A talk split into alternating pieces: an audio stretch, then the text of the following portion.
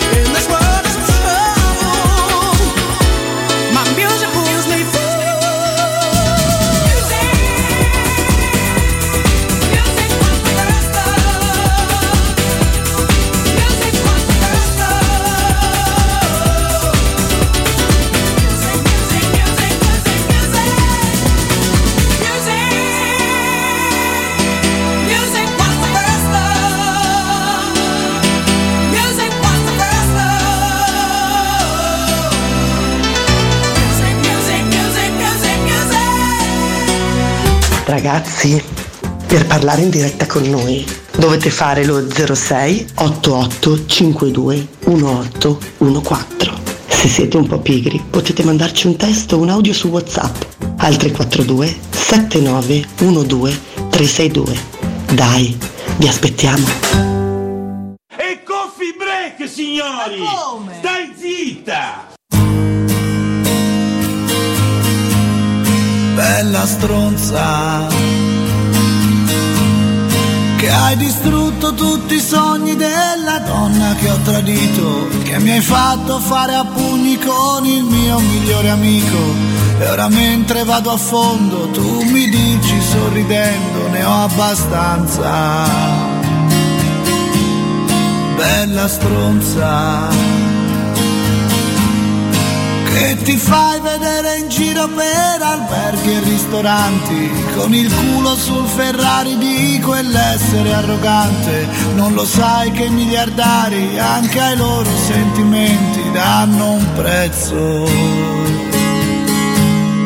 Il disprezzo. Forse io ti ho dato troppo amore. Bella stronza che sorridi di rancore. Ma se Dio ti ha fatto bella come il cielo e come il mare, a che cosa ti ribelli di chi ti vuoi vendicare? Ma se Dio ti ha fatto bella più del sole e della luna, perché non scappiamo insieme, non lo senti questo mondo come puzza? Dio ti ha fatto bella come un ramo di ciliegio, tu non puoi amare un tarlo, tu commetti un sacrilegio. E ogni volta che ti spogli non lo senti freddo dentro, quando lui ti paga i conti non lo senti l'imbarazzo del silenzio. Perché sei bella, bella, bella,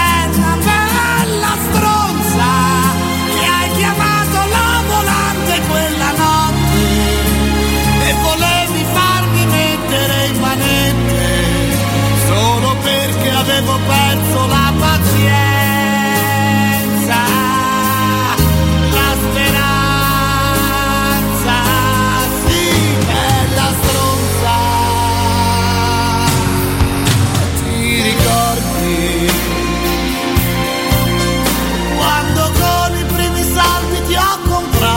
quella spilla che ti illuminava il viso e ti chiamavo la mia stella, quegli attacchi all'improvviso che avevamo noi di sesso e tenerezza.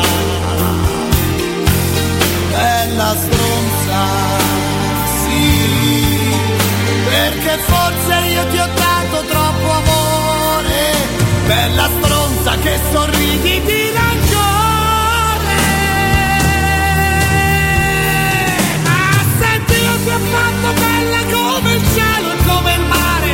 che cosa ti ribelli di chi ti vuoi vendicare? Ma se Dio ti ha fatto bella più del sole e della luna, esci dai tuoi pantaloni, mi accontento come un cane degli avanzi. Perché sei bella, bella, bella,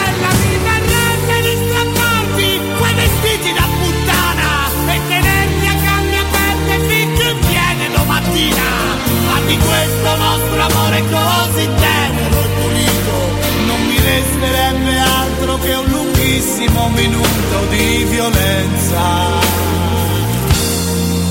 E allora ti saluto, bella stronza.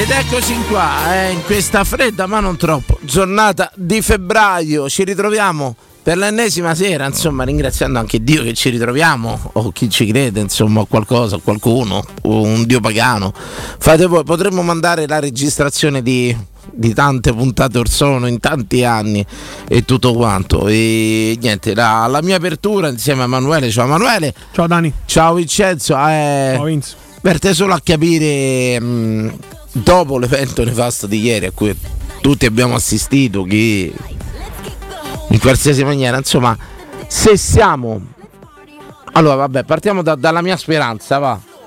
Io Ah, personalmente di speranza. Io spero che sia un errore di presunzione de- del mister. Spero tanto che il mister se la sia sentita galla e abbia veramente preso una toppa clamorosa. Una toppa clamorosa. E ci sta, eh, se sbaglia, sbaglio tutti. E mm, spero, spero che non sia la solita corsa al quarto posto.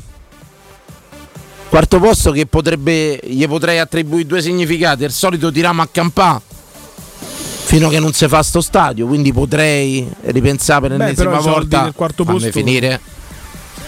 Potrei pensare per l'ennesima volta alla solita speculazione speculazione edilizia. Quindi ennesimo imprenditore che viene a Roma per fare uno stadio e buona, buono l'inizio e tutto quanto. Adesso tiriamo a campare fino a che non si fa sto stadio. O corsa al quarto posto per creare un budget alternativo a quello che è stato fino ad oggi, ovvero soldi usciti dalle tasche dei Fredkin fino ad oggi senza tanti introiti perché a Roma non è mai arrivato tanto champion. Quindi ci possono essere due chiavi di lettura per stare in corsa al quarto posto. O il solito tiro a campà che abbiamo assistito con le gestioni pallotta. E in vista in stadio come, come investimento. O corsa al quarto posto per cercare di creare famosa autogestione come veniva chiamata autofinanziamento, autofinanziamento per creare insomma mercato alla Roma attraverso anche gli introiti della Champion o errore di presunzione del mister comunque vada io perché non parlo a titolo di nessuno. Ieri mi sono sentito profondamente tradito. Quello che mi chiedo sempre è perché non si parte mai per l'ennesima partita di Coppa Italia. Poi Manuele tu farai tutti gli elenchi se ti ricordi di queste debacle. Non si parla mai della formazione. Si parte mai dalla formazione titolare per poi fare i cambi parto con 11 buono, chiudo la partita e poi faccio i cambi. No, noi da anni vediamo chi c'è, c'è in panchina che prendono, partono con queste riserve, questi rincalzi per poi correre al lupo al lupo quando ne prendiamo due. Succede sempre. Detto questo, e non credo che, che spenderei 7 milioni per Mourinho per fare la corsa al quarto posto. La corsa al quarto posto se l'abbiamo fatta con Di Francesco, con Fonseca, con come si chiama quell'altro? Garzia, Garzia. tutto quanto, ci sono pure riusciti. Fonseca no. Fonseca no. E tutto quanto, però diciamo che la corsa al quarto posto la puoi fare pure con allenatori di altra fascia, Sì. di altra misura. Quindi, arrivando a dunque, io devo solo capire, donniamo a parà se ristiamo a fare corsa ai quarti posti per buttare via una Coppa Italia che era spianata, ragazzi. Mo fate come cacchio. Manco se pare. avesse fatto a buonanima di Franco Sensi il tabellone romanista vero, insomma. Dai. Quattro partite su cinque olimpico. Dai. Genoa, Cremonese, doppia sfida con Fiorentina e finale Dai. sempre olimpico. Dai. Insomma, dai. Ora, io voglio solo pensare, l'unica cosa è che sia stato presuntuoso il mister. E lo sa solo lui e Dio. Sempre per menzionare Dio a cui non personalmente non sono un religioso, però mi viene sempre come, come cosa. Io spero che sia stato solo presuntuoso perché se si fa una stronzata del genere per il quarto posto, di cui personalmente a Danilo Fiorani frega quanto mai un cazzo, Bene, bene, vado oltre, guarda, voglio far maturo, voglio capire perché puntano al quarto posto, capire se è un tiro a campare, capire se è un'autogestione, l'ennesima autogestione, capire se si punta al quarto posto per investire questi soldi veramente sulla squadra e creare questo blocco da dare in mano a Murigno. Perché oggettivamente non è una squadra da Murigno. Non è una squadra da Mourinho, lo so, lo so, però ieri noi buttiamo un'occasione, ecco, quello che io direi, io Danilo Fiorani dico a- alla presidenza, al mister e tutto quanto, che io ci tenevo, che io ci tenevo, non si può buttare via un'occasione del genere spiegandola con, come si chiamano i parametri, il rischio infortuni. Rischio infortuni. Quel- Gli Allert, Sport Science ha detto. Sport, non mi puoi venire in conferenza stampa, mister, dicendomi Sport Science mi ha detto questo. Eh. Perché a me Danilo Fiorani, de Sport Science, me ne frega niente. How powerful is Cox Internet? so powerful that one day, your daughter will be able to simulate a soccer match against some of the world's best players right from your backyard. Get gig speeds powered by fiber from Cox. It's internet built for tomorrow, today. Internet delivered through Cox's hybrid fiber coax network. Speeds vary and are not guaranteed. Cox terms and other restrictions apply.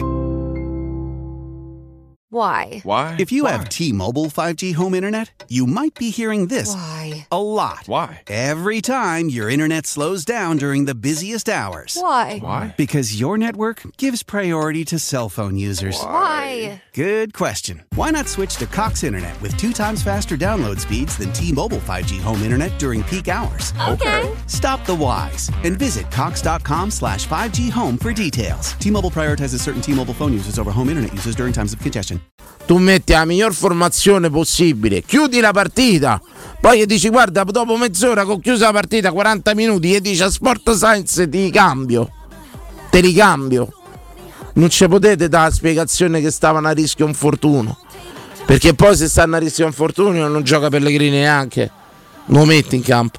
Quindi Visto qual- quanto corre è difficile che si faccia male. eh. qualcosa non torna. Battuta carina, ne prendo No, atto. no, ma- Però se c'è paura che i giocatori si fanno male e Pellegrini è l'unico che fa un tiro in porta insieme a Belotti. Dai, dai, dai. Detto- no, porta. è l'unico, una No, mezza dai, rovesciata da fare Cioè, in un deserto totale. sto no, facendo finire poi con mezza gamba in un, ma in un deserto de- totale. Ah, ieri sembrava Masciarelli al derby del core, dai. Sì, in un deserto totale. Pensa che Masciarelli al Ma- derby del Mattioli, Cor- dai, Mattioli. Mattioli, nel deserto totale. Ieri Mattioli è l'unico che ti fa un tiro decente in porta.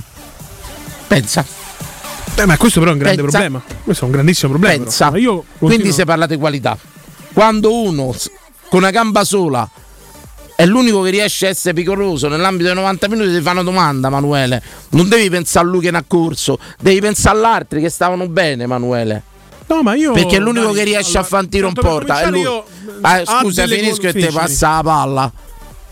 L'unico che incarna lo spirito Roma nella partita di ieri è uno che non c'entra ancora poco e niente, ma è Belotti.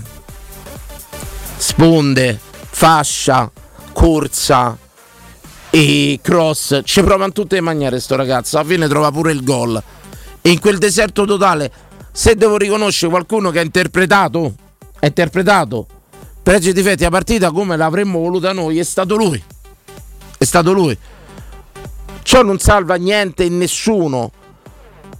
Però ci vuole quella grinta, quella voglia di fare in campo, pure se sei una riserva. No, Pure se sei una apri- riserva. Pure qui se sei una riserva. grande- Io ai riserve non gli vedo fa quello che ha fatto Belotti. Non glielo vedo fa. E c'è qualcosa che non torna. Perché quando sei riserva, noi abbiamo barba dei redattori Sì. che se gli dai l'occasione di andare in diretta provano a fa bene. Sì. Provano a fa tanto. Io quando entrano sti ragazzi, ste riserve, non gli vedo fa quello che ha fatto Belotti ieri. Capisci, Manu? È preoccupante. No, Belotti ma ha qui, 34 Dani, anni. eh, Grazie. Ieri sera ci ho proprio pensato. Grazie. Un grande problema della Roma si chiamano pippe stupide, che sono l'evoluzione della pippa. Ti spiego. Il signor Castagnetti, il signor Valeri, giocatore della Cremonese, riserve della Cremonese, che è eh, negli ultimi posti in Serie A e ieri vince la sua prima partita della stagione, ricordiamolo, eh, nei 90 minuti vince la prima partita della stagione della Cremonese all'Olimpico contro la Roma. Sanno perfettamente, chiaramente uso il termine pippe tra virgolette perché sono giocatori di Serie A, però nel calcio di alto livello giocano una Cremonese, ultima in classifica, fanno le riserve, quindi passatemi il termine pippe. Ma sono consci di essere pippe, non fanno le cose che non sanno fare, danno il fritto, muoiono in campo. Alla Roma questa cosa non succede perché noi abbiamo l'evoluzione della pippa, che è la pippa stupida, quella che tenta la giocata, il colpo lezioso sullo 0-2, il controllo in più. Non lo dovete fare. Perché poi invece perdono l'unica caratteristica che i giocatori scarsi hanno, che è quella di dare il fritto. Belotti dà il fritto. Con Bulla perché non dà il fritto? Perché i ragazzini non danno il fritto?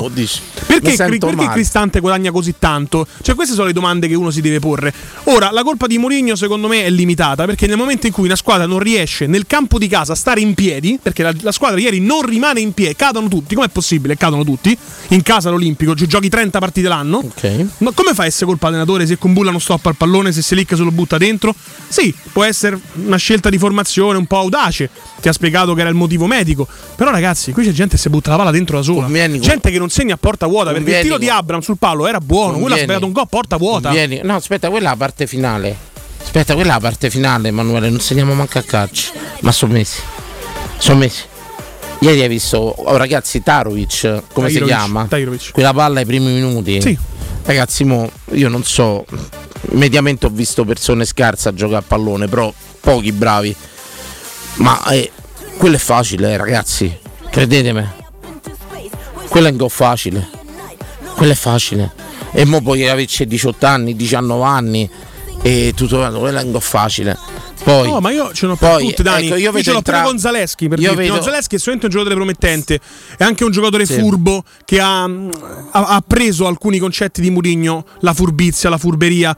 Però lo devi fare quando le partite sono tese, sono tirate, che, che riesci a portarla dalla tua alla contesa con la furbizia. Stai giocando contro le riserve della Cremonese, non devi perdere tempo. Devi andare uno contro uno con Valeria e mettere la palla al centro. Non devi aspettare E contatto a spallata perché non serve. E va bene. Ci stanno 10 categorie di differenza. Va bene.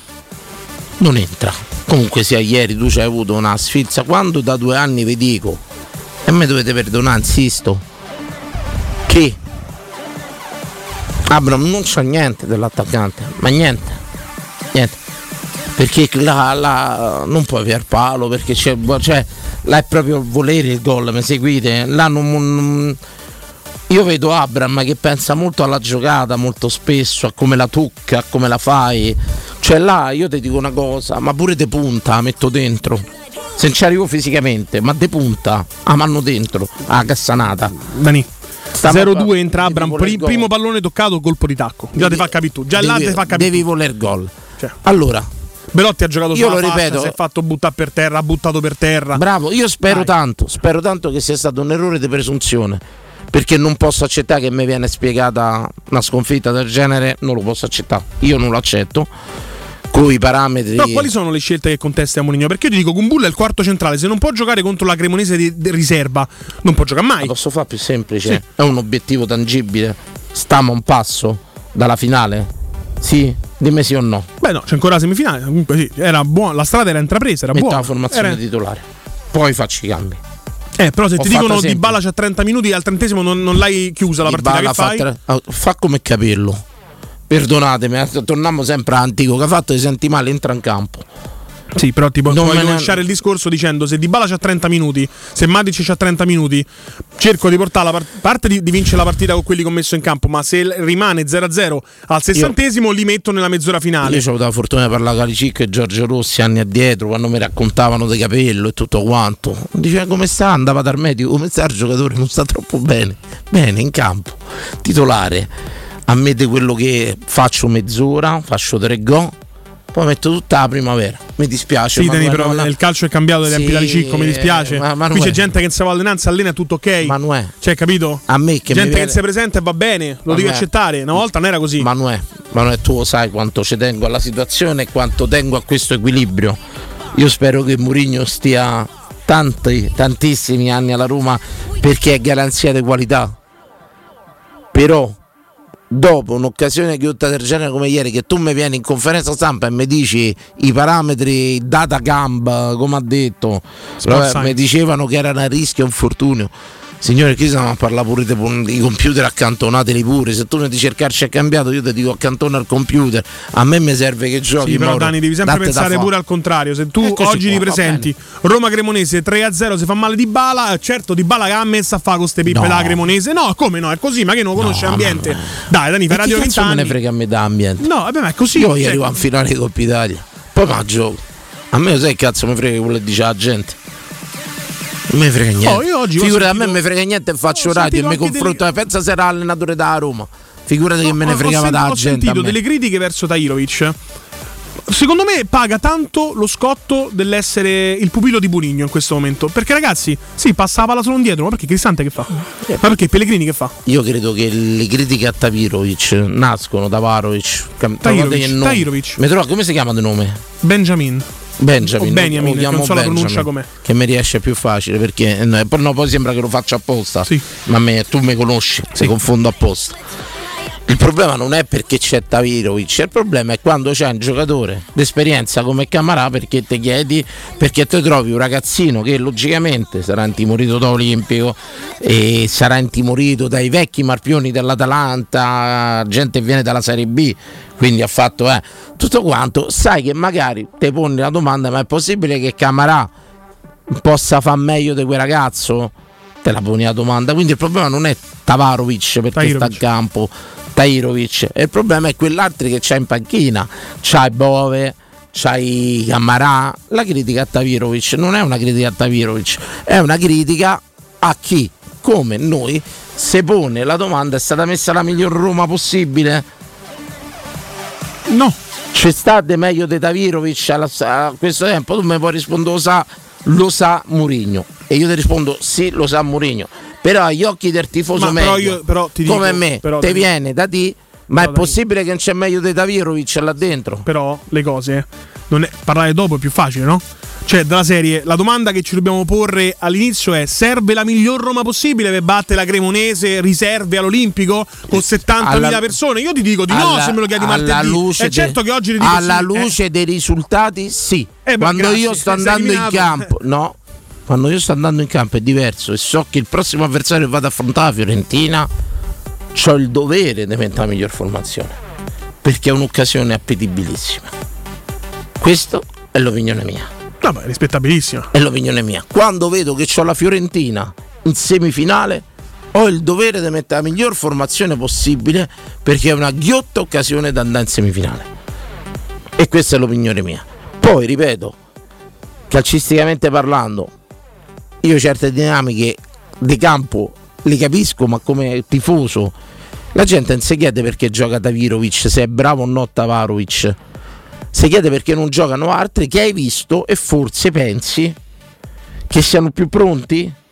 Ma io infatti la domanda alla causa, vorrei che questa venisse stava- fatta a Giuseppe Mourinho è su Camarà. io spero- Camarà non si sa perché non gioca più. Io spero. Siccome i contratti che fa la Roma ormai sono segretati, non si sa quanto prendono i calciatori, i bonus, Sì, eccetera, sì, eccetera. Eh, Sarebbe- devo pensare che un giocatore, bella che, domanda, eh, un giocatore che comunque ha un'esperienza in Champions League non gioca mai a fronte dei bambini, dei ragazzini. Bravo, mi viene da pensare che se gioca Sarebbe una partita una- la Roma deve be- sborsare dei soldi. sarebbe una bella domanda. Eh beh, spero gliela facciano, insomma. Ecco, e, e allora io, io vado oltre. Spero, spero che sia stato un grandissimo errore de, de- de-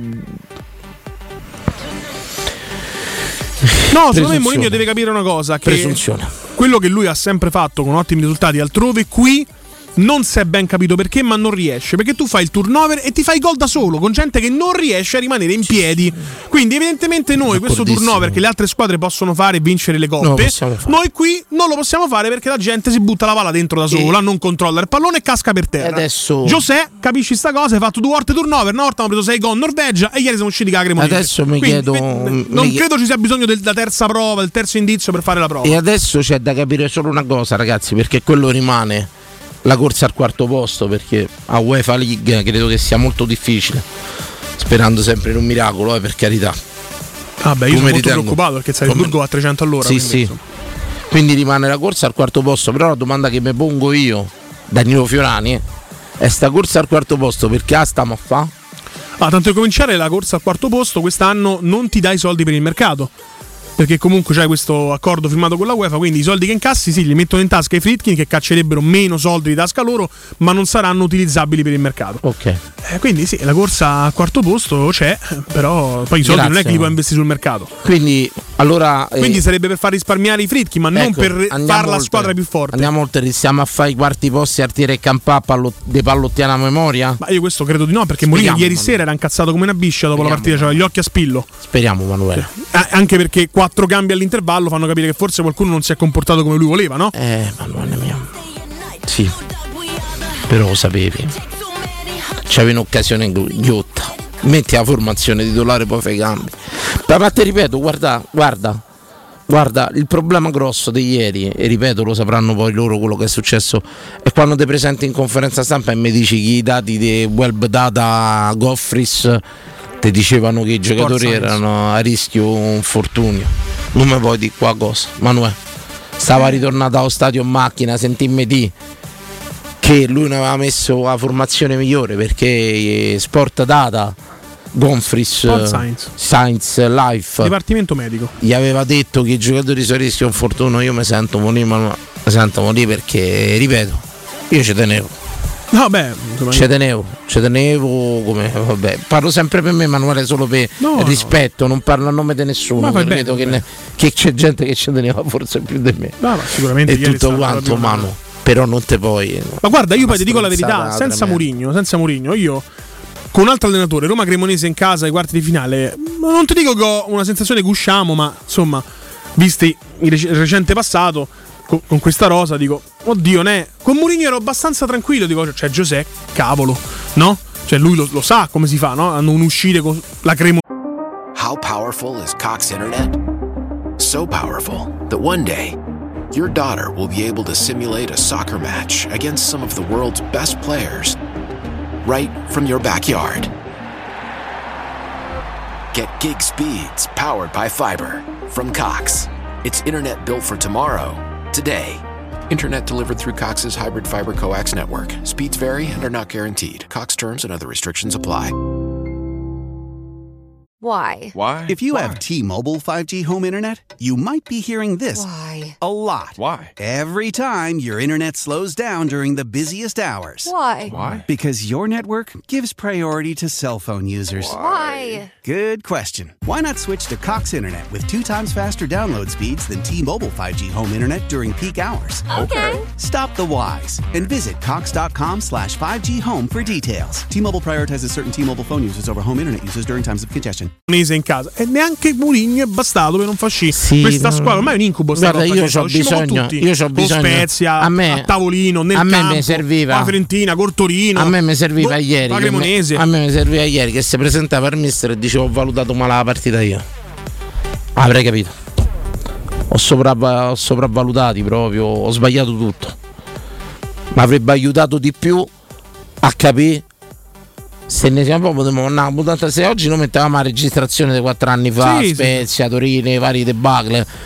Avremmo detto le stesse cose. Mi serviva da mister Murigno, dato che non è Fonseca, dato che non è Garzia, dato che non è come si chiamava quell'altro polaccio di Francesco Sì.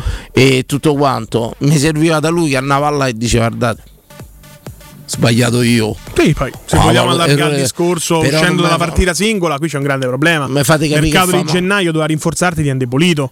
Cioè, voglio Sì, dire, sì. per me Tiago Pinto non è uno scemo, eh, anzi, uno che a 40 anni è capo della Roma e capo del Benfica non può essere l'ultimo No, arrivato. ma no. Però sicuramente ha comprato male, non riesce a vendere, questo è un dato di fatto. Sì, ma no. Cioè. Ma noi va tutto bene. E siamo stati una settimana a parlare di Tagnolo di Roma Cremonese, non si era mai parlato, nessuno. Giusto, tutto giusto, Manuele, puoi metterci tutto nel carderone. Io dico solo, sai, eh, mio padre chiamava i conti da serva. Sì. Occasione ghiotta. Te presenti bene, eh, te presenti, te vesti nella migliore delle maniere a sta festa. Sì, sì. Non ce la faccio a comprendere, non me vate capire perché ci tenevo. E poi ti ripeto, se mi te presenti in conferenza stampa e mi dai una motivazione tecnica, tattica, guarda, pure se mi diceva, guarda, veniva in conferenza stampa e mi diceva, guardate che questi si mangiano 16 gol a partita, perché pure ieri se ne sono mangiati 4-5 alla fine a partita, c'era rigore per la Roma, mi dite. Sì, sì, Pel- Cerco- Pellegrini al primo su- tempo. Su Pellegrini al primo tempo e tutto quanto, dice, guardate che vedo fa, questi si mangiano 5 gol a partita. Avrei capito di più della spiegazione che mi dice c'è un ragazzo che ha scritto prima la formazione così famo fare i primari. chiamatemi, chiamatemi il primario del San Giovanni e famogli fare la formazione. Avrei apprezzato di più.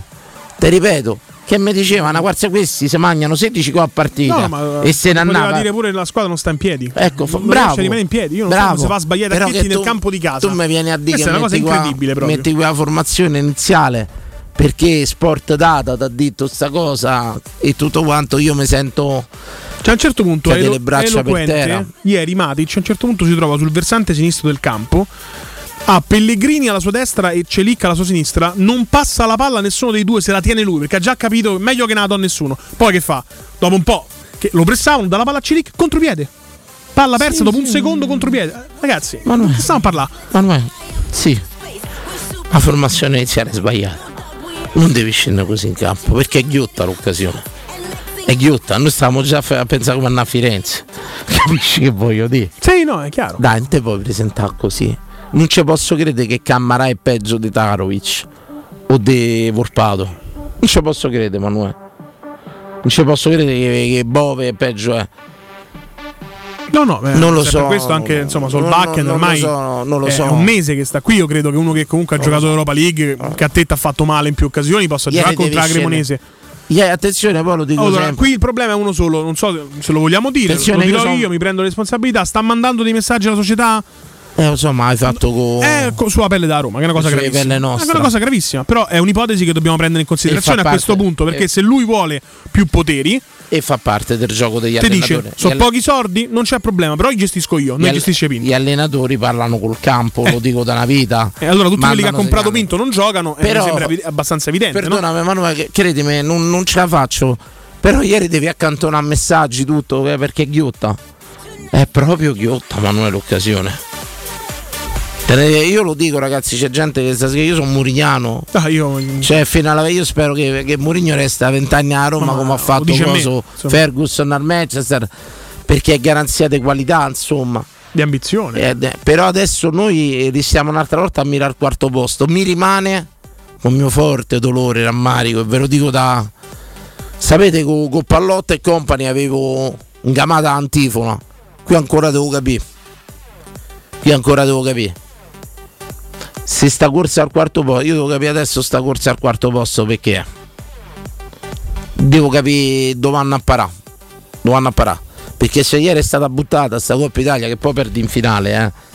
Come insomma. No, beh, comunque Tradizione. finale puoi trovare squadre forti. se ieri però insomma butti sta Coppa Italia. Io dico solo che siamo passati nell'ultima. Stata la settimana Perché orribilis dell'anno. Secondo me già nel 2023 questa è la settimana più brutta perché voglio dire, sei passato da poter vincere a Napoli, riapri il campionato, andare a meno 10. A vende Zagnolo e prende Ziek e andare in semifinale di Coppa Italia con una strada spianata hai fatto 0 su 3. Zagnolo non ha venduto, Ziek ne ha preso, a Napoli ha preso gli schiaffi e sei uscito dalla Coppa Italia. Peggio di così? non lo so. Ma non- eh, io ho visto una Roma bene e col Napoli. Ragazzi, pure, pure ieri questa è una squadra che nel delirio totale di quella partita produce. C'hanno dei palle go, ragazzi. Quante ce ne vuoi come al solito? Dei palle go. Tarovic, conta. E Smalling. Smalling, Abram, Abram e rigore. Pellegrini che tira qua la ciabatta da bagnata. E Pellegrini in mezza rovesciata. Mezzo rovesciata è pure quella E limitare che rigore- tirava. ah, sì, sì. A mezza rovesciata 5-6 occasioni buone. Buone.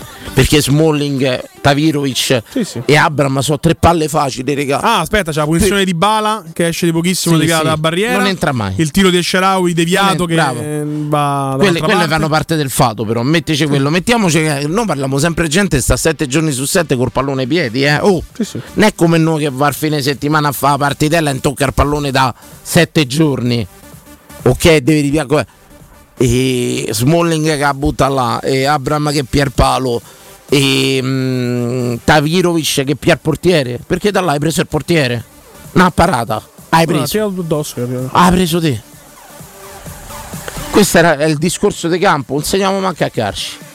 Punto. Finita là questione. Secondo me, sai, lì c'è un'altra volta che ci riporta sul discorso riserve che non si comportano da riserve, cioè non si sentono Sì. pippe. Tahirovic è ragazzino, tu là puoi stoppare la palla e ti, ti, se sei Non man- lo so, fai ma, eh, qualcosa. Un giocatore scarso, come in questo momento è Tahirovic, però avrà un futuro stupendo, lo, lo speriamo, lo auguriamo con la maglia della Roma. Però la palla la puoi stoppare e puoi calciare in equilibrio. Vuoi fare il go a Totti, al volo di sinistro, so. e poi devi fare go, però che spegni so. il portiere è un'occasione sprecata. Io penso che ad oggi, ad oggi, gli unici che sono titolari, secondo me, e incarnano uno spirito giusto, rispettoso nei riguardi dei tifosi, siano Esharawi e Belotti. E qui va esula dal discorso tecnico, eh, Sì, sì. di interpretazione della partita. Ieri Belotti ha dato il fritto per questa squadra. L'avrà dato per lui, sicuramente. Però io voglio vedere 11 persone come Belotti in campo e va sicuro che non mi è parente e non mi è amico. Ce ne andiamo a pubblicità, prima di dirette dopo abbiamo il solito sondaggio e fast due risate. Era normale che stasera ne parlavamo tutti perché in finale quello che ci accomuna tutti è, sempre l'amore per, per la Roma e per il calcio, insomma. Tutto là. Poi se c'è qualche domanda siamo qua. A tra pochissimo. Pubblicità. Noi di Securmetra da 30 anni ci prendiamo cura di ciò che ami. Installiamo cilindri fisce di massima sicurezza su porte blindate, nuove o esistenti. I nostri sistemi autobloccanti, se soggetti a forzatura, reagiscono impedendo al ladro di entrare. Per offrire alla tua tranquillità la garanzia scudo. Chiama l'800 001 625 Securmetra. Il nostro lavoro è proteggere il vostro spazio. 3P Ceramiche ha tutto quello che hai sempre desiderato per valorizzare la tua casa. Pavimenti, rivestimenti, parquet, cucina e arredo 3, Scavolini. Ernesto Meda, arredo per zona giorno, notte, giardino e pergotelle. E puoi avere lo sconto in fattura del 50% o il bonus mobili. 3P Ceramiche. In via della Maglianella 131 e in via Appia Nuova 1240B. Info su 3pceramiche.it. Cambiare occhiali ti preoccupa, sai che è importante, ma può diventare una spesa in più per la tua famiglia. Noi di Ottica Salvagente abbiamo ideato la Promo Family, un mese intero dedicato a coppie e famiglie. Fino al 28 febbraio, se acquisti un occhiale completo da Ottica Salvagente, ricevi gratis un secondo occhiale. Tu fai il primo passo, al secondo ci pensiamo noi. Non perdere l'opportunità. Scopri la Promo Family con occhiale omaggio e gli indirizzi dei punti vendita su otticasalvagente.it. Teleradio Stereo. Teleradio Stereo. 92.7. Usura, usura, usura. Datura, datura, datura. Insieme, insieme, insieme. Amigos, amigos, amigos.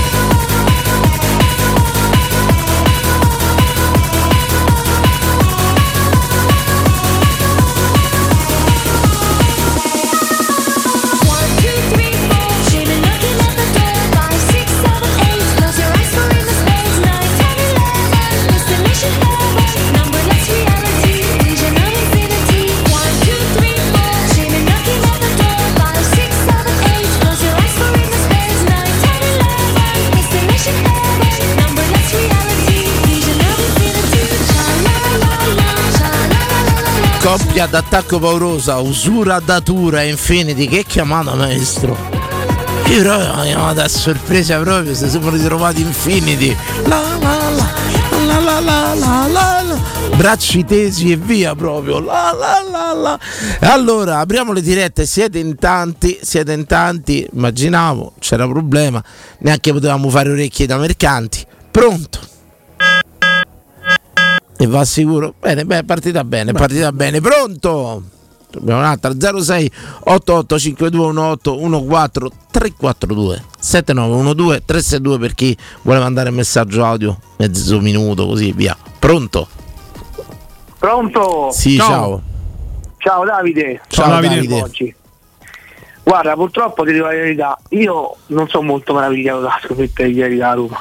Che fa- be- Beato te Davide, eri pronto. No, cioè veramente, io quando ho visto il 0-1 ho detto eh, eh, o- cioè, perché, perché è così? Perché, perché è così? Noi ah, inspiegabilmente cioè, ce la sentiamo sempre galla. Cioè, inspiegabil- c'è- non c'è un motivo, non c'è, non c'è un motivo, cambia allenatore. Cioè, nel momento in cui, non so per quale motivo a Trigoria, oh, c'è Roma Cremonese, Roma Spezia, oh. Roma Spezia con Alisson, Totti De Rossi non siamo riusciti a battere lo Spezia che stava in Serie B in Coppa Italia. Cioè, voglio dire, Sì, Cioè, ma infatti io- l'idea di, di, di averci Mourinho in panchina è quella che lui, visto il suo, il suo diciamo Background. background, il suo ego pure, uno che non lascia mai niente. Infatti ieri era bellissimo. E, Spillo, cioè, e pensi che queste partite de- de rivedere certe situazioni non te non aspetti mai Davide Però, te, però ti dico una cosa, Dimmi. siccome tu hai fatto la campagna acquisti insieme a Tiago Pinto, presumo, hai comprato giocatori che tu hai detto ok, questi mi piacciono. Mi piacciono perché... sì lui era contento della campagna, la- la- campagna acquisti era molto contento da quella al Perfetto, completo, quindi- Wijnaldum, sì. Sì, sì. Perfetto. Quindi se io metto in campo Kumbulla, Belotti e Tairovic, perché l'ho scelti io, non è che l'ho scelti qualcun altro, vuol dire che io in quei giocatori vedo un- un qualcosa che mi piace, che mi convince, no? Allora, o loro l'hanno completamente deluso e quindi adesso fanno tribuna fino a giugno, eh, oppure non si spiega. Cioè, perché se io con Kumbulla non posso giocare contro la Cremonese, eh, io. Cioè. How powerful is Cox Internet? So powerful that one day, your daughter will be able to simulate a soccer match against some of the world's best players right from your backyard. Get gig speeds powered by fiber from Cox. It's internet built for tomorrow, today. Internet delivered through Cox's hybrid fiber coax network. Speeds vary and are not guaranteed. Cox terms and other restrictions apply. Why? Why? If you have T-Mobile 5G home internet, you might be hearing this Why? a lot. Why? Every time your internet slows down during the busiest hours. Why? Why? Because your network gives priority to cell phone users. Why? Good question. Why not switch to Cox Internet with two times faster download speeds than T-Mobile 5G home internet during peak hours? Okay. Stop the whys and visit cox.com slash 5G home for details. T-Mobile prioritizes certain T-Mobile phone users over home internet users during times of congestion.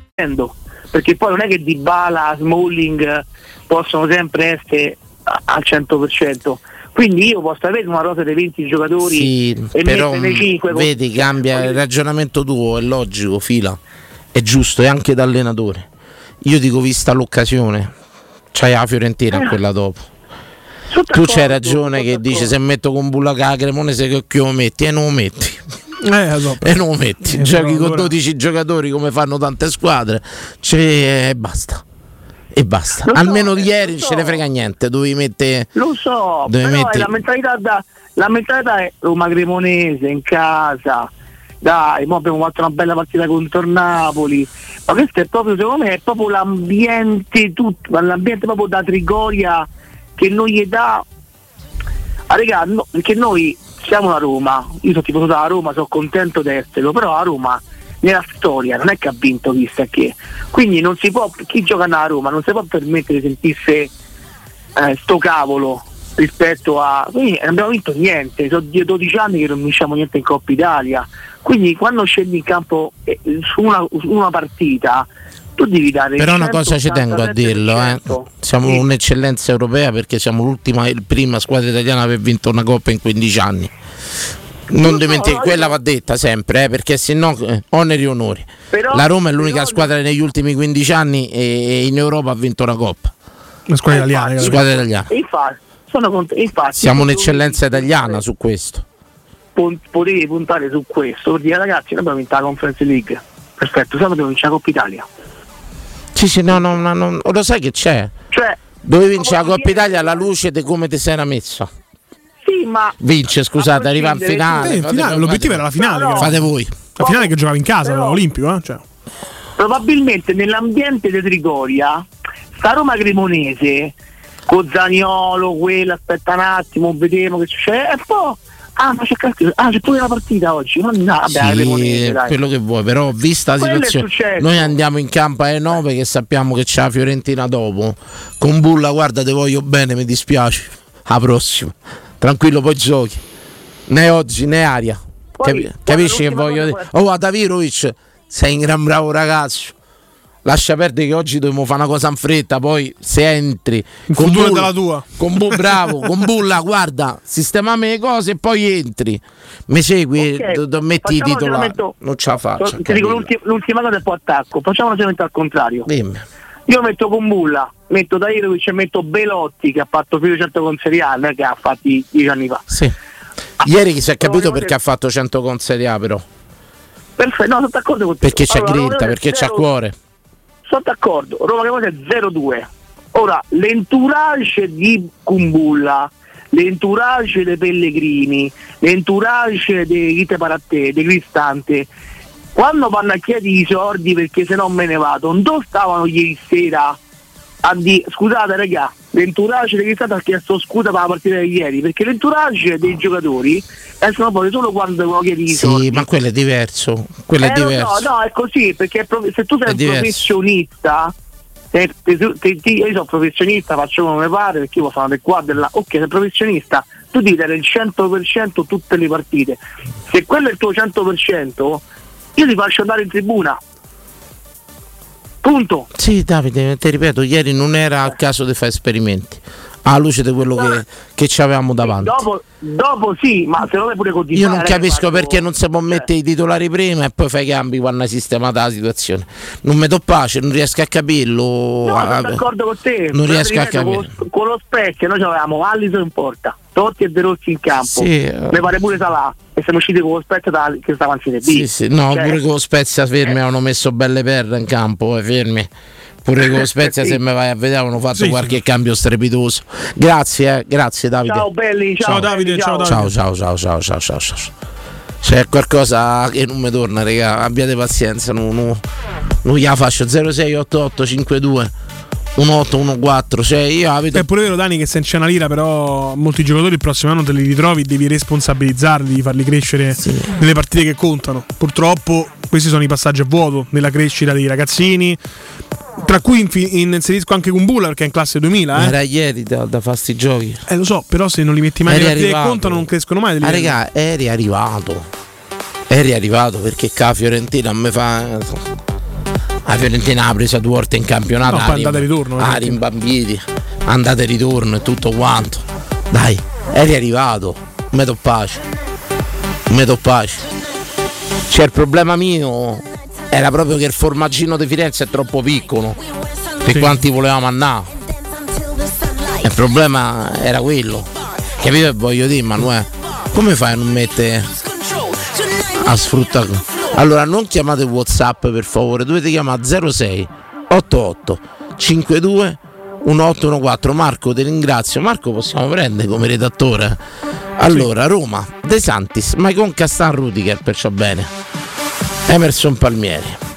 Poi avevamo, che poi è subentrato Digne, Pjanic, Vancher, e Ucan, Asem, beh, Salah, Dzeko, Iturbe. Vabbè, c'erano Uker, Ucan, diciamo, e l'anomalia era eh, non so se Vancher eh, era un titolare Sì, sì, all'epoca, entrano no? 19 al secondo- di Forse non è. 19, ah, Diciamo che i sostituti in campo erano Vancher e Ucan, Ucan, si sì. chiamava. Ucan. Quelli là, insomma, bella formazione. Ti dirò, gran bella formazione, raga. Più forte di quella da adesso. Vabbè, Mi fa male dirlo, eh. Mi fa male. vabbè, non è che ce l'ho tanto. Più forte di quella adesso. Pronto, grazie Marco. Pronto. Pronto, ciao. Ti ricordi Camarà?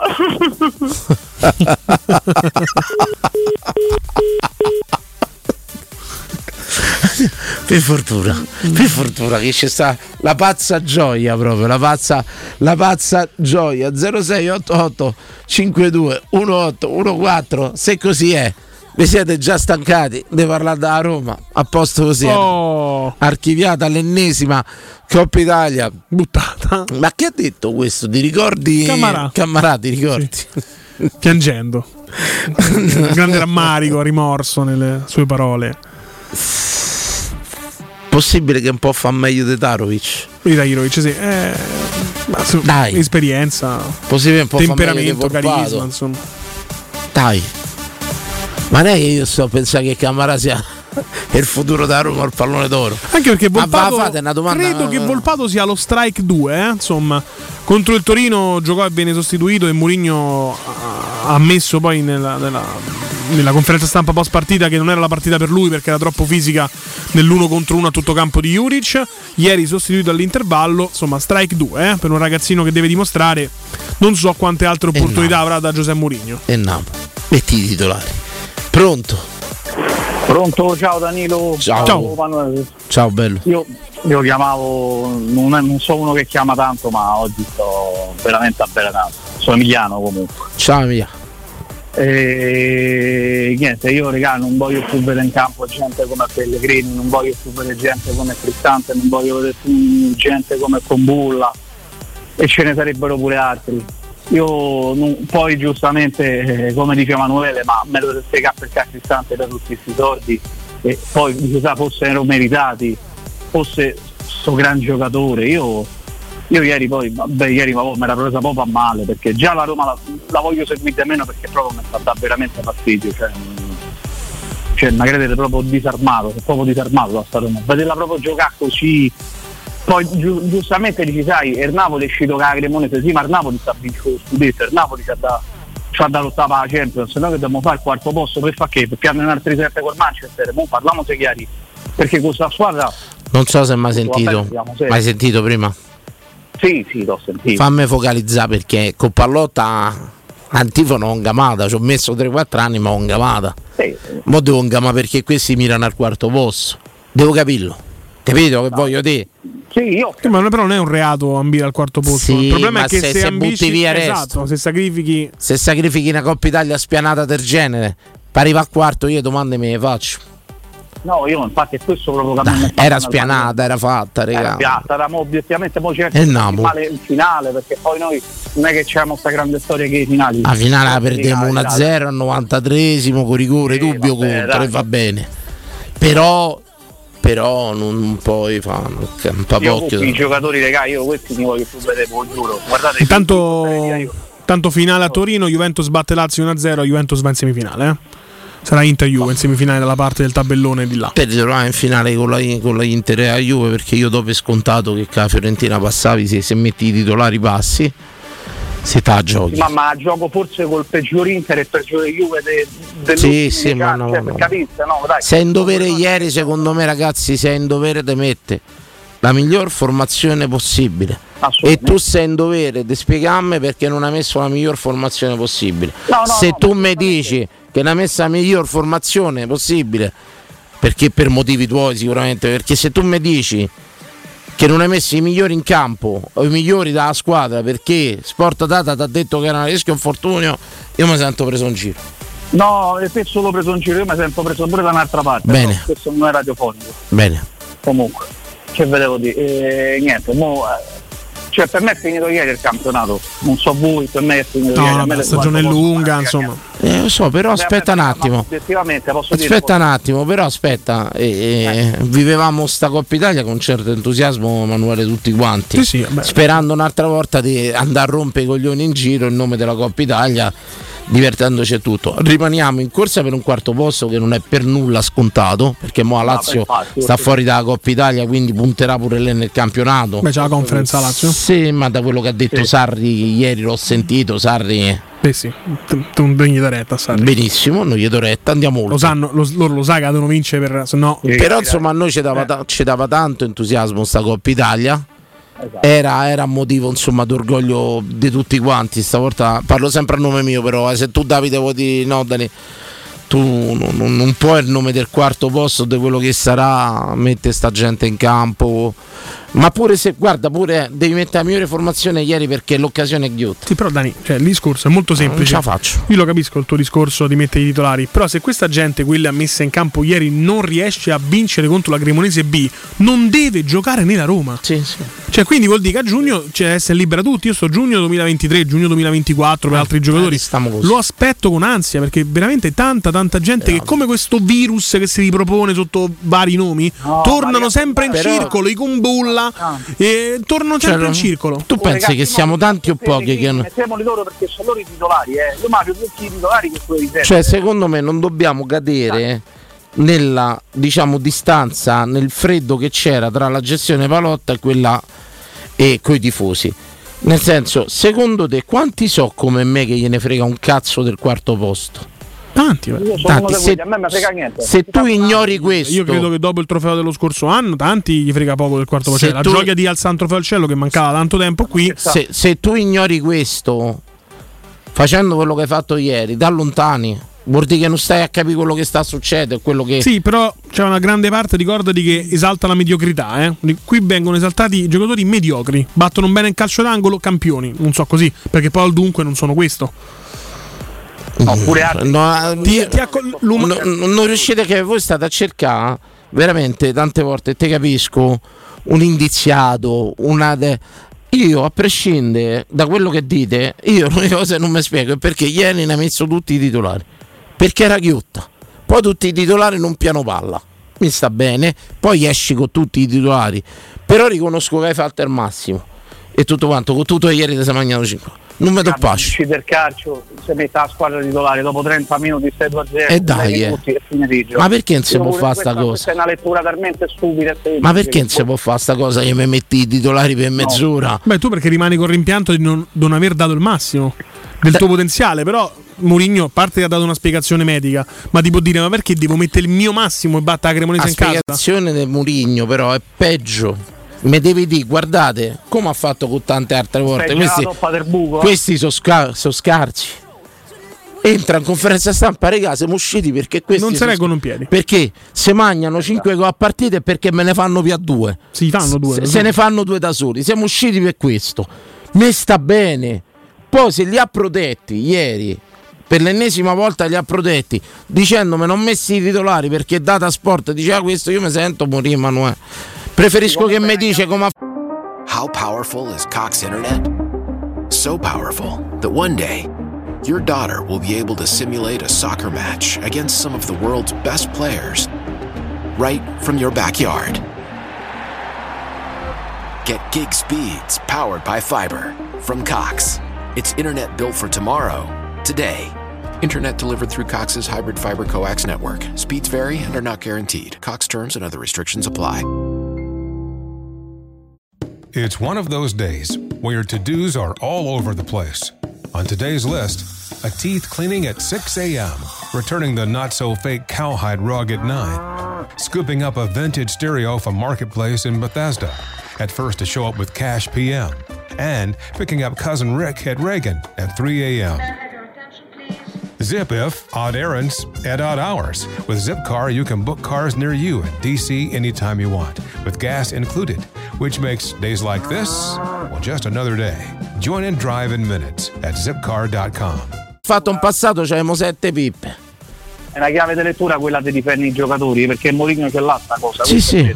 E ieri ha detto che lui, Data Sport, eh, io voglio sperare chi ha peccato di presunzione o che li ha protetti. E tutto quanto. Però ragazzi, un'occasione d'oro ieri. D'oro. Ragazzi, c'è da Gra- rifondare un'altra volta la squadra, io questo lo dico. Sì, c'è da sì. rifondarla un'altra volta. Un'altra volta. Va bene, grazie. Grazie ragazzi, buon Ciao, ciao, ciao, ciao, ciao. ciao, ciao, ciao, ciao, ciao, ciao. 0688 52 1814 se c'è la diretta la prendiamo se no ci prendiamo un piccolo stacco pubblicitario e ritorniamo tra pochissimo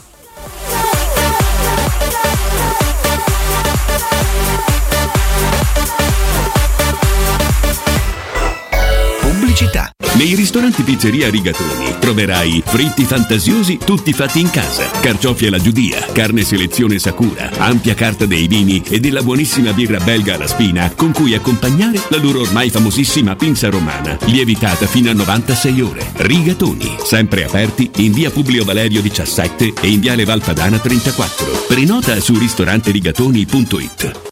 Acquistare le zanzariere Z-Screen a febbraio? Sì, è il momento migliore! Entro il 28 febbraio, oltre alla super offerta a promozione Teleradio Stereo, per gli ascoltatori c'è un ulteriore buono acquisto fino a 75 euro, con la garanzia soddisfatto o rimborsato. Chiama subito l'800 196 866 o visita il sito zanzaroma.it. Z-Screen, la super zanzariera, con un super servizio e una super garanzia.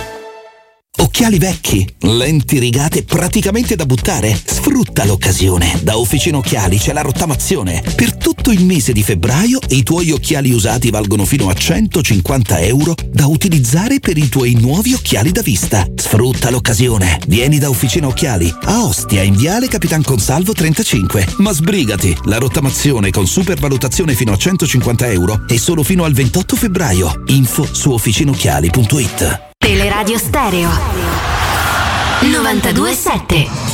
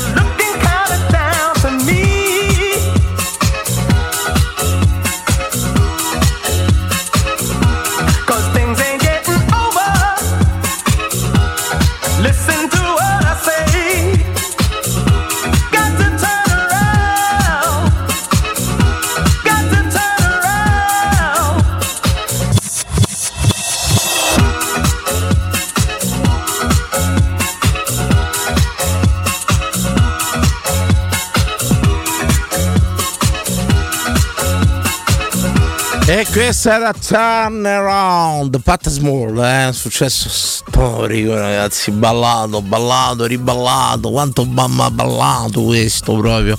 Le selezioni del maestro Vincenzo Canzonieri, numeri, dati e fatti di Emanuele Sabatino, il nulla di Danilo Fiorani, pronto? Pronto? Sono Sì, io? Ciao. Cristiano. Ciao, Cristiano, ciao, benvenuto. buonasera. Ciao, buonasera. Allora, eh, io vado un po' controtendenza, nel senso che, vabbè, ovviamente non so di che- di ieri sera, però eh, quello che volevo un po' non contestare, però così far presente, è sempre questo retropensiero no, che c'è dietro a ogni partita della Roma, in eccesso, sia nel bene che nel male. Voi ad esempio prima avete detto che eh, ovviamente è mancata concentrazione, focus, che per certe partite eh, devi avere comunque anche eh, a- a- a- diciamo, rispetto all'avversario che incontri. Queste sono e parole dopo mezz'ora però, no vabbè più o meno... No, no, ce l'ho con Emanuele, ce l'ho, quello uno che usa Ah. parole così è lui. Prego. Focus Do- dici dopo sì, mezz'ora si parla di, di rammarico per la strada spianata e perché c'è Quello la so io. Fiorentina e perché incontri la peggior Inter, la peggior Juventus del, eh, degli ultimi anni, cioè sono tutte come dire, congetture queste, no? per cui alla fine eh, cioè, i- ieri raga, eh, chi è che ha visto la formazione della Roma e, e non ha pensato che, che fosse una formazione in grado di battere tranquillamente la Cremonese?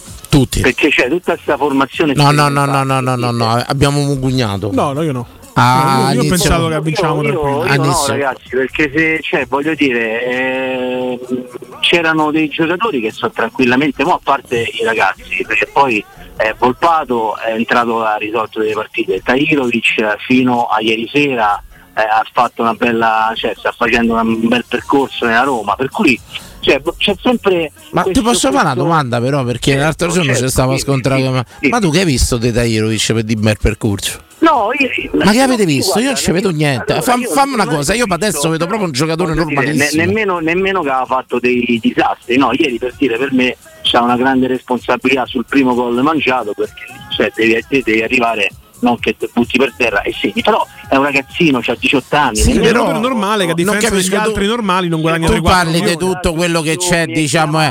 ma pure sta storia dei Tavirovic fa parte di queste leggende che si creano qui in città. Perché se giudichiamo quello che, che avevamo visto, ma non abbiamo visto niente. Ma perché Ma infatti, ma i crediti ma li ha dati Mourinho e me sta bene. me- Però quello che ho visto io in campo è zero. Guarda, Tutto io zero. allora, eh, io- allora, secondo me il problema è proprio la base, è che non si può giudicare, capito? Ecco. Cioè, non bisogna giudicare né in, né in positivo e né in negativo. Allora, in base a quello che ho visto, però in base a quello che ho visto in campo, capisci che io, da povero utente, quale so, voglio vedere Camarà in campo, non lui. In base a quello che Eh, ho ma ho visto. capito, ma se tu allora però eh, eh, ritorni sempre al discorso mio, mo c'è il retropensiero dei Camarà che se fa le presenze, allora se Camarà non lo fa giocare, io penso che mo- cioè, avrà i suoi buoni motivi per non far giocare Camarà, avrà i suoi buoni motivi per aver messo in campo quella formazione, cioè il retropensiero poi dice ah no ma tu vuoi comunicare qualcosa alla Roma, allora io la domanda che faccio è questa, ma secondo, secondo voi, no? secondo i tifosi che chiamano, che hanno un pensiero simile in questi- su questa linea. Cioè Mourinho ha bisogno di comunicare alla Roma che è insoddisfatto, che non gli piace Tiago Pinto, che non gli piacciono gli acquisti, che mandando in campo una, una formazione sperimentale con l'intento di mettere in difficoltà la Roma No, no, infatti- per comunicargli che non è Tu na- hai sentito la trasmissione? Te la trasmissione l'hai sentita tutto? Io, Io spero che sia solo un errore. de- de- io ho detto, Però- spero, però- spero che sia un errore di presunzione. tu parli di tu parli no no no, No, tu no, no, parli, tu parli anche di retropensiero e ci, può, piazza. e ci può anche stare il retropensiero però ti, ti invito anche da- da- da- dall'estero, cioè da fuori è, è- è palese questo. No, però ti invito anche a vedere che i giocatori portati da Diaco Pinto, che sono Shomurdov, Vigna, Solbakken e Camarà, avranno giocato 20 minuti in 4. Voglio dire, sarà pure una casualità. Mourinho non c'ha bisogno di mandare i messaggi, però quei 4 che ha portato Mourinho, guarda caso, due sono nati via proprio.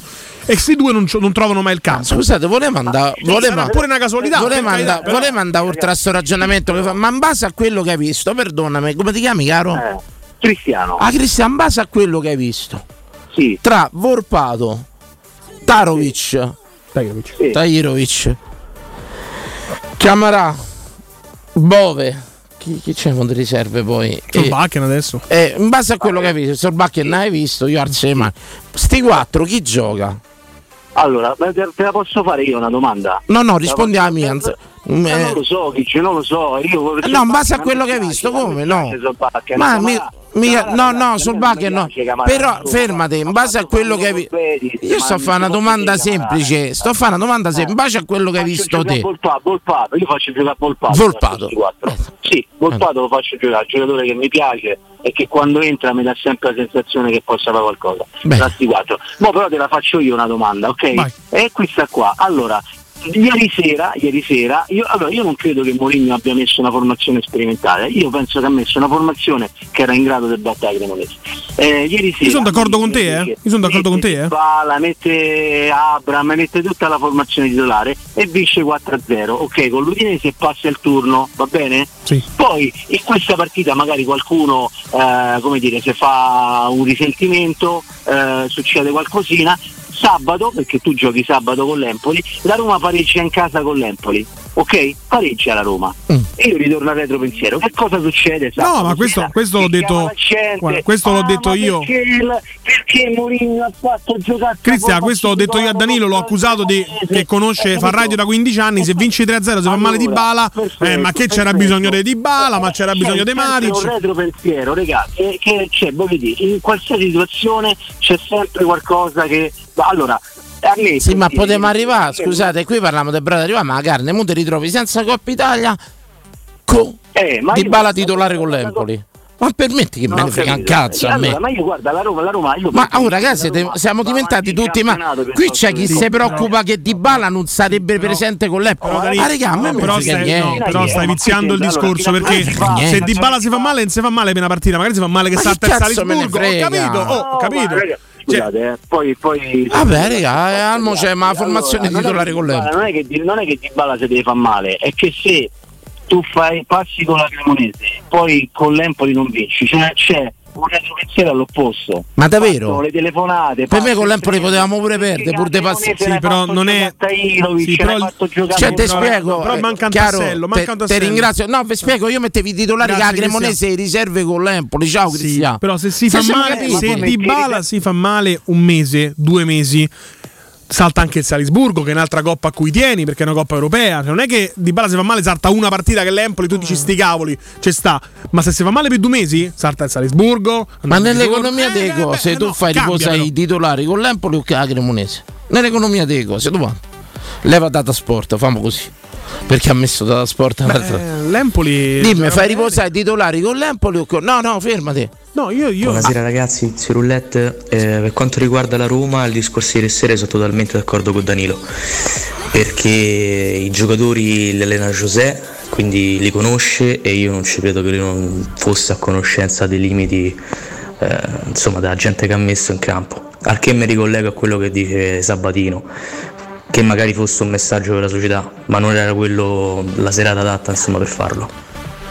Io in una logica da vincente, da persona che mira al trofeo, ma io i titolari li metto con la Cremonese, li metto con l'Empoli. Però la Cremonese viene qua. La Cremonese ha vinto la partita, manco se n'è accorta. Hanno fatto tutto quelli da Roma. Mamma mia. Cioè, la Cremonese è venuta qui con le Beh, riserve no, ha perché la giocato- Cremonese non ha ha, vinto fino a ieri una cazzo di partita in questa partita, eh. stagione. Ah, fermo. Nei 90 minuti ha Mi fatto se- l'impresa di Napoli ai Mi rigori. sento di che però è stato un passaggio di turno meditato, eh, a prescindere da quello che abbiamo dilapitato noi.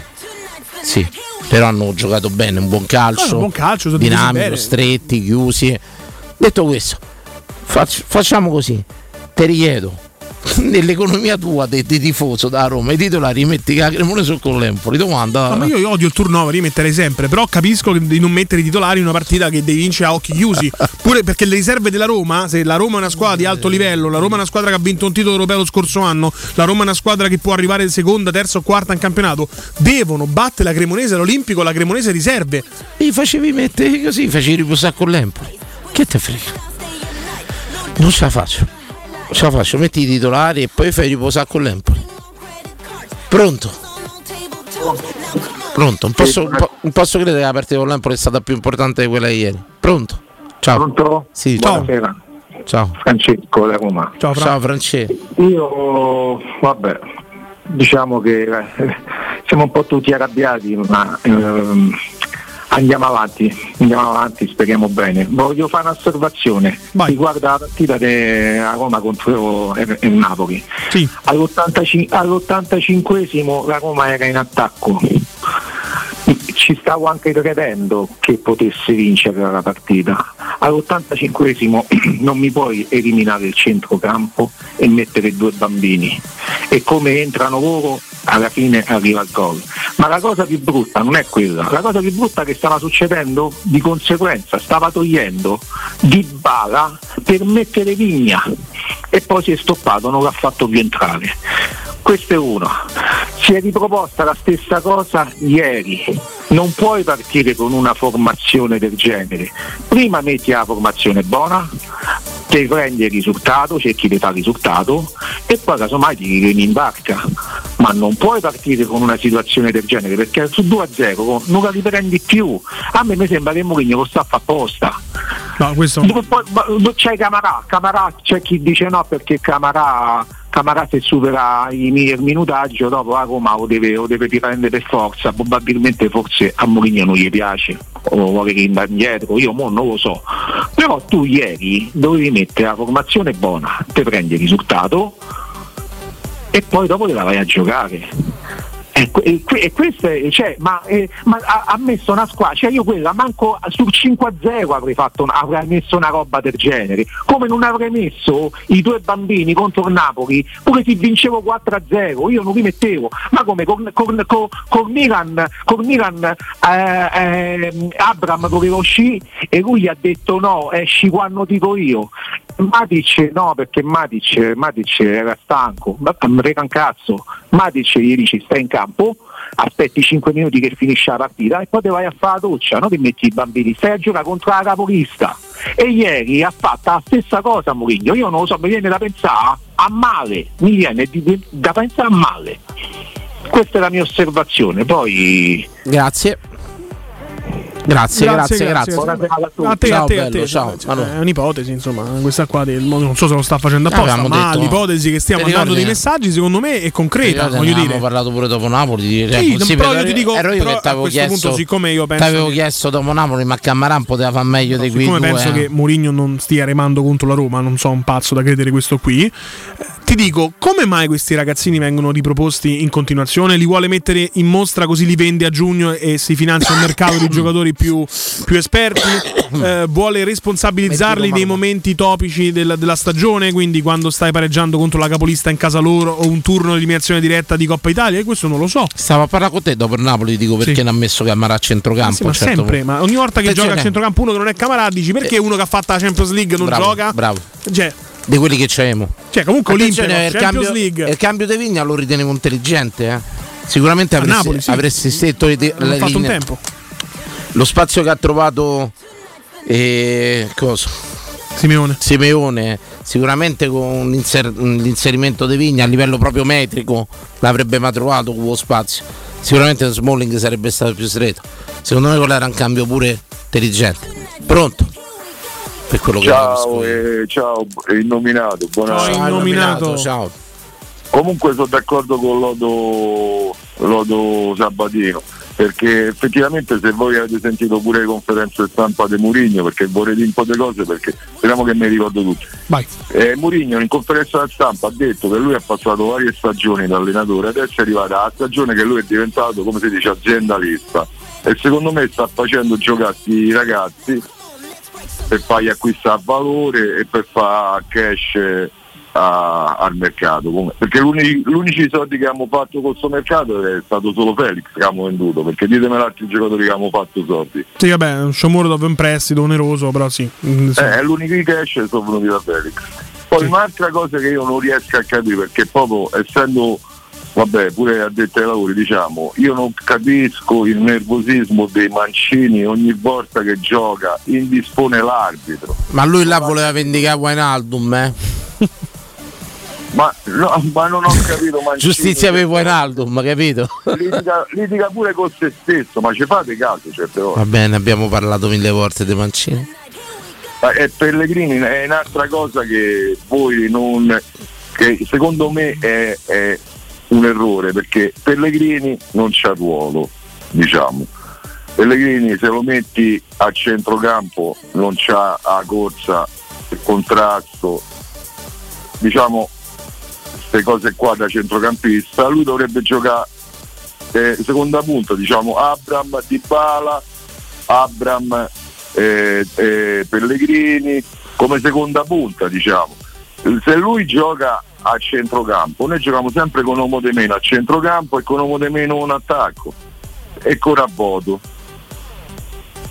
Poi un'altra cosa che volevo dire è non ho capito come dicevi te Dani eh, bene o male eh, tu e la partita con la Cremonese ho capito che è importantissima perché era la partita importantissima perché tu non devi fare la corsa sul quarto posto, tu devi fare la corsa su un trofeo per sono 4-5 partite, arrivi a Dama, giusto come dicevi tu. poi quattro partite su cinque olimpico. con girone del genere. Ah, Genoa, Cremonese, Genoa, Cremonese, Fiorentina. Oh. E finale, dai. Ma che vuoi di più? Manco Di Noviola faceva un tabellone del Cioè, genere, dai. questo è Romanista. un trauma. È a livelli proprio di, diciamo dei Roma E River dai, era fatta, su stavi in finale. Fa. Eh, però Dani devi pure calcolare che adesso nel calcio moderno le squadre vince chi corre di più e tu potevi mettere qualsiasi giocatore che ha la Cremonese ma se correvi di più dalla Cremonese Ma guarda che alla fine c'è Sì, però, però torniamo sempre allo stesso discorso nominato. Se Matic e Cristante non sono una coppia, ma eh, Cristante e Tairovic, che Tairovic Non comunque coppia ha le sembianze di, di Cristante e Matic, un lungagnone, una- per carità, una buona tecnica, deve acquisire un po' di personalità. Cioè, a fianco a Cristante o a fianco a Matic, ci deve stare uno che corre. E quelli che corrono al centrocampo della Roma sono Bove e Camarà. Cioè, tutti e due hanno una frequenza Eh, di bravo, passo. eh, infatti non ci puoi mettere Sì, certo però guardate, stiamo, stiamo al dunque eh, nominà. I titolari li mettevi che la Cremonese o con l'Empoli. Cioè io facevo riposare con l'Empoli per come vivo io a Roma. Mi segui, No, però, però come se- dice Emanuele, il calcio Danilo è un'altra cosa. Io mettevo le riserve con l'Empoli, penso. Però va Ma bene. dimmi, dimmi una cosa Dani, Dani dimmi una cosa ma chi erano questi famosi titolari che sono mancati ieri? No, ieri non posso pensare Mezza che. squadra è mancata Io non posso È pensare che. squadra, Io non posso pensare che. Bo- non posso pensare che Eh, Cammarà faccia peggio di Tairovic o Volpato. Non ci posso Eh, Dani, pensare. Se che metti i campi. partita- Noi che vediamo la partita, io infatti mi pare strano pure eh, lo staff tecnico, si vede che a centrocampo se non corri, se non contrasti, ah, la palla se la prendono quell'altri, è logico, giusto? Se c'hai tutti architetti e non c'hai i muratori, come fai a costruirlo il palazzo? Eh, beh, ok, un vabbè, ma mi dici una cosa, in confronto alla squadra titolare, cioè noi adesso mi devi dire che noi senza Dybala non potremo più Beh, giocare a pallone. quattro cambi titolari sono stati, Sì. eh, con Bulla per Smalling, Tairovic per eh, Matic chiaramente, eh, Volpato per Dybala e Belotti per Abram. Per me può E non bastare. altra volta la squadra perché se dentro una partita noi potremmo fare Leva che Belotti ha fatto meglio di Abram. 100 volte. bravo Certo. oltretutto oltretutto Posso dire che Belotti è un attaccante? O posso dire che quel ruolo lo sa fare?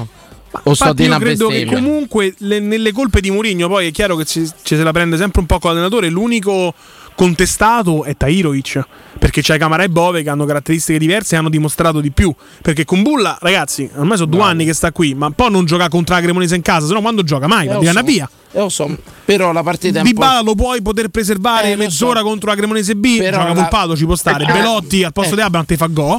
No, Emanuele, no. Tu c'hai ragione, ma io ti dico no. non è che ha stravoltato Tu c'hai ragione, io ti dico che come tifoso ti dico no. Me metti i titolari, tu come allenatore, come ragionatore, c'hai ragione. Io come tifoso ti dico tu mi metti i titolari e dopo mezz'ora sul 2-0 e 3-0 se c'è sta mi togli. Se no lasci pure in campo. Tu c'hai ragione Emanuele. Tu lucidamente, tecnicamente, cinicamente c'hai ragione. Io sentimentalmente ho stra ragione. Io i titolari li voglio la Cremonese, ne li voglio con l'Empoli.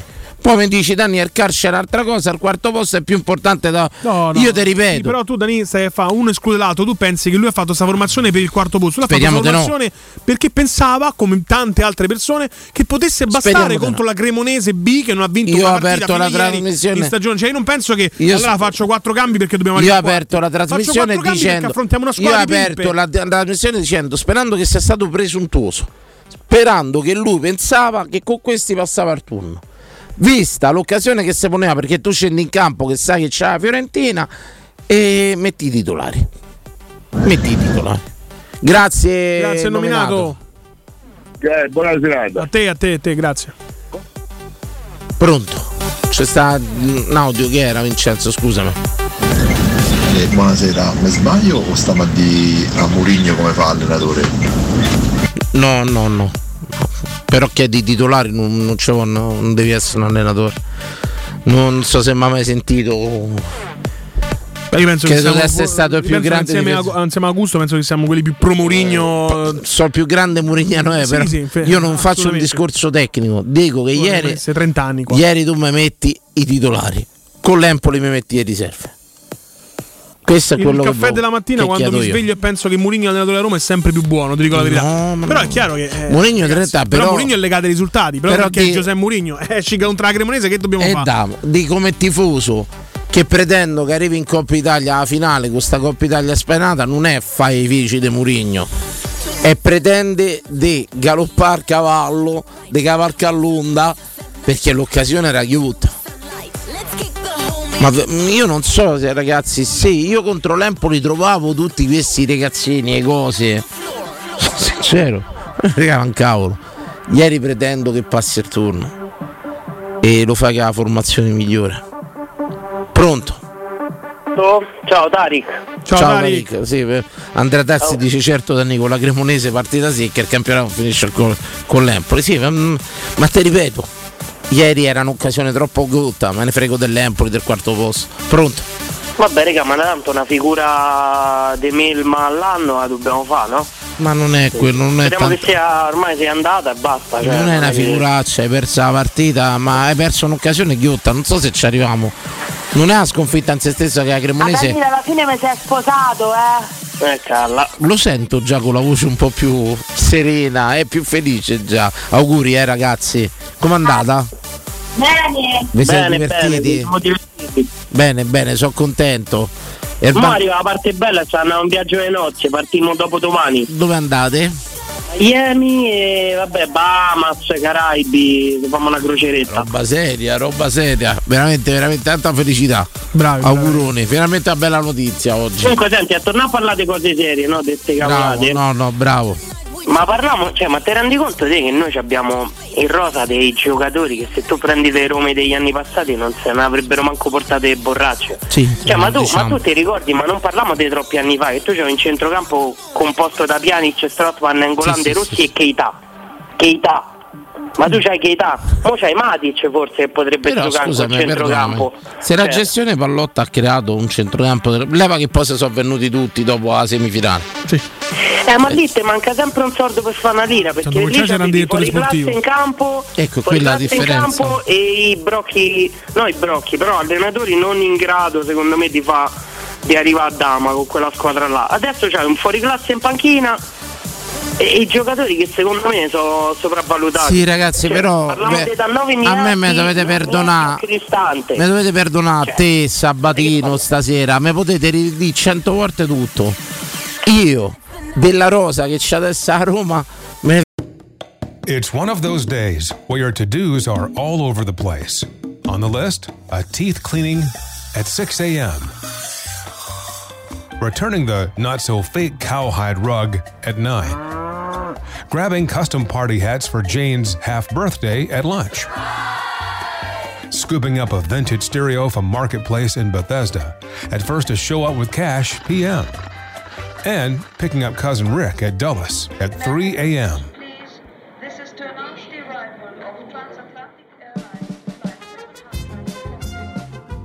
Zip if odd errands at odd hours.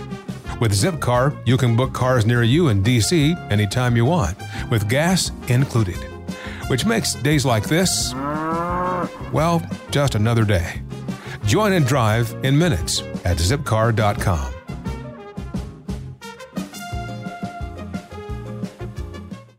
It's one of those days where your to dos are all over the place. On today's list, a teeth cleaning at 6 a.m., returning the not so fake cowhide rug at 9, scooping up a vintage stereo from Marketplace in Bethesda, at first to show up with cash p.m., and picking up cousin Rick at Reagan at 3 a.m. Zip if odd errands at odd hours. With Zipcar, you can book cars near you in DC anytime you want, with gas included, which makes days like this, well, just another day. Join and drive in minutes at zipcar.com. frega niente. Ieri metto i titolari, faccio la partita con i titolari, sistemata la partita, Ma metti i riserve. guarda, io la penso come te. Io, Io non ce la come te, faccio, però- mi credete però che- una cosa, qui ne so, come me ne sono buttato come i ragazzini. Allora, qui, qui quando arriva un giocatore, non è che il- allora è difficile che la squadra si leva al livello del giocatore. Il giocatore dopo un anno arriva al livello della squadra. Per fate capire Abram, l'anno scorso era un altro giocatore, poi vince la conference, si sente sto cavolo, stessa cosa Cristante, Mancini, ma Mancini raga è un buon No, difensore, perdonami te Abram, non, non fate Abram e voi Cioè. dirò per anni, ma ve lo dico pure l'altro anno che ma- i fatti mi hanno dato torto. Non è un attaccante. Non è ve lo una ripeto. Non, è, Un'ala, non c'è niente. È un'ala, non è una No, ma pure quando vede la porta, quando, quando vede la porta, proprio non c'ha quella, quella fame, quella cosa che ricorda.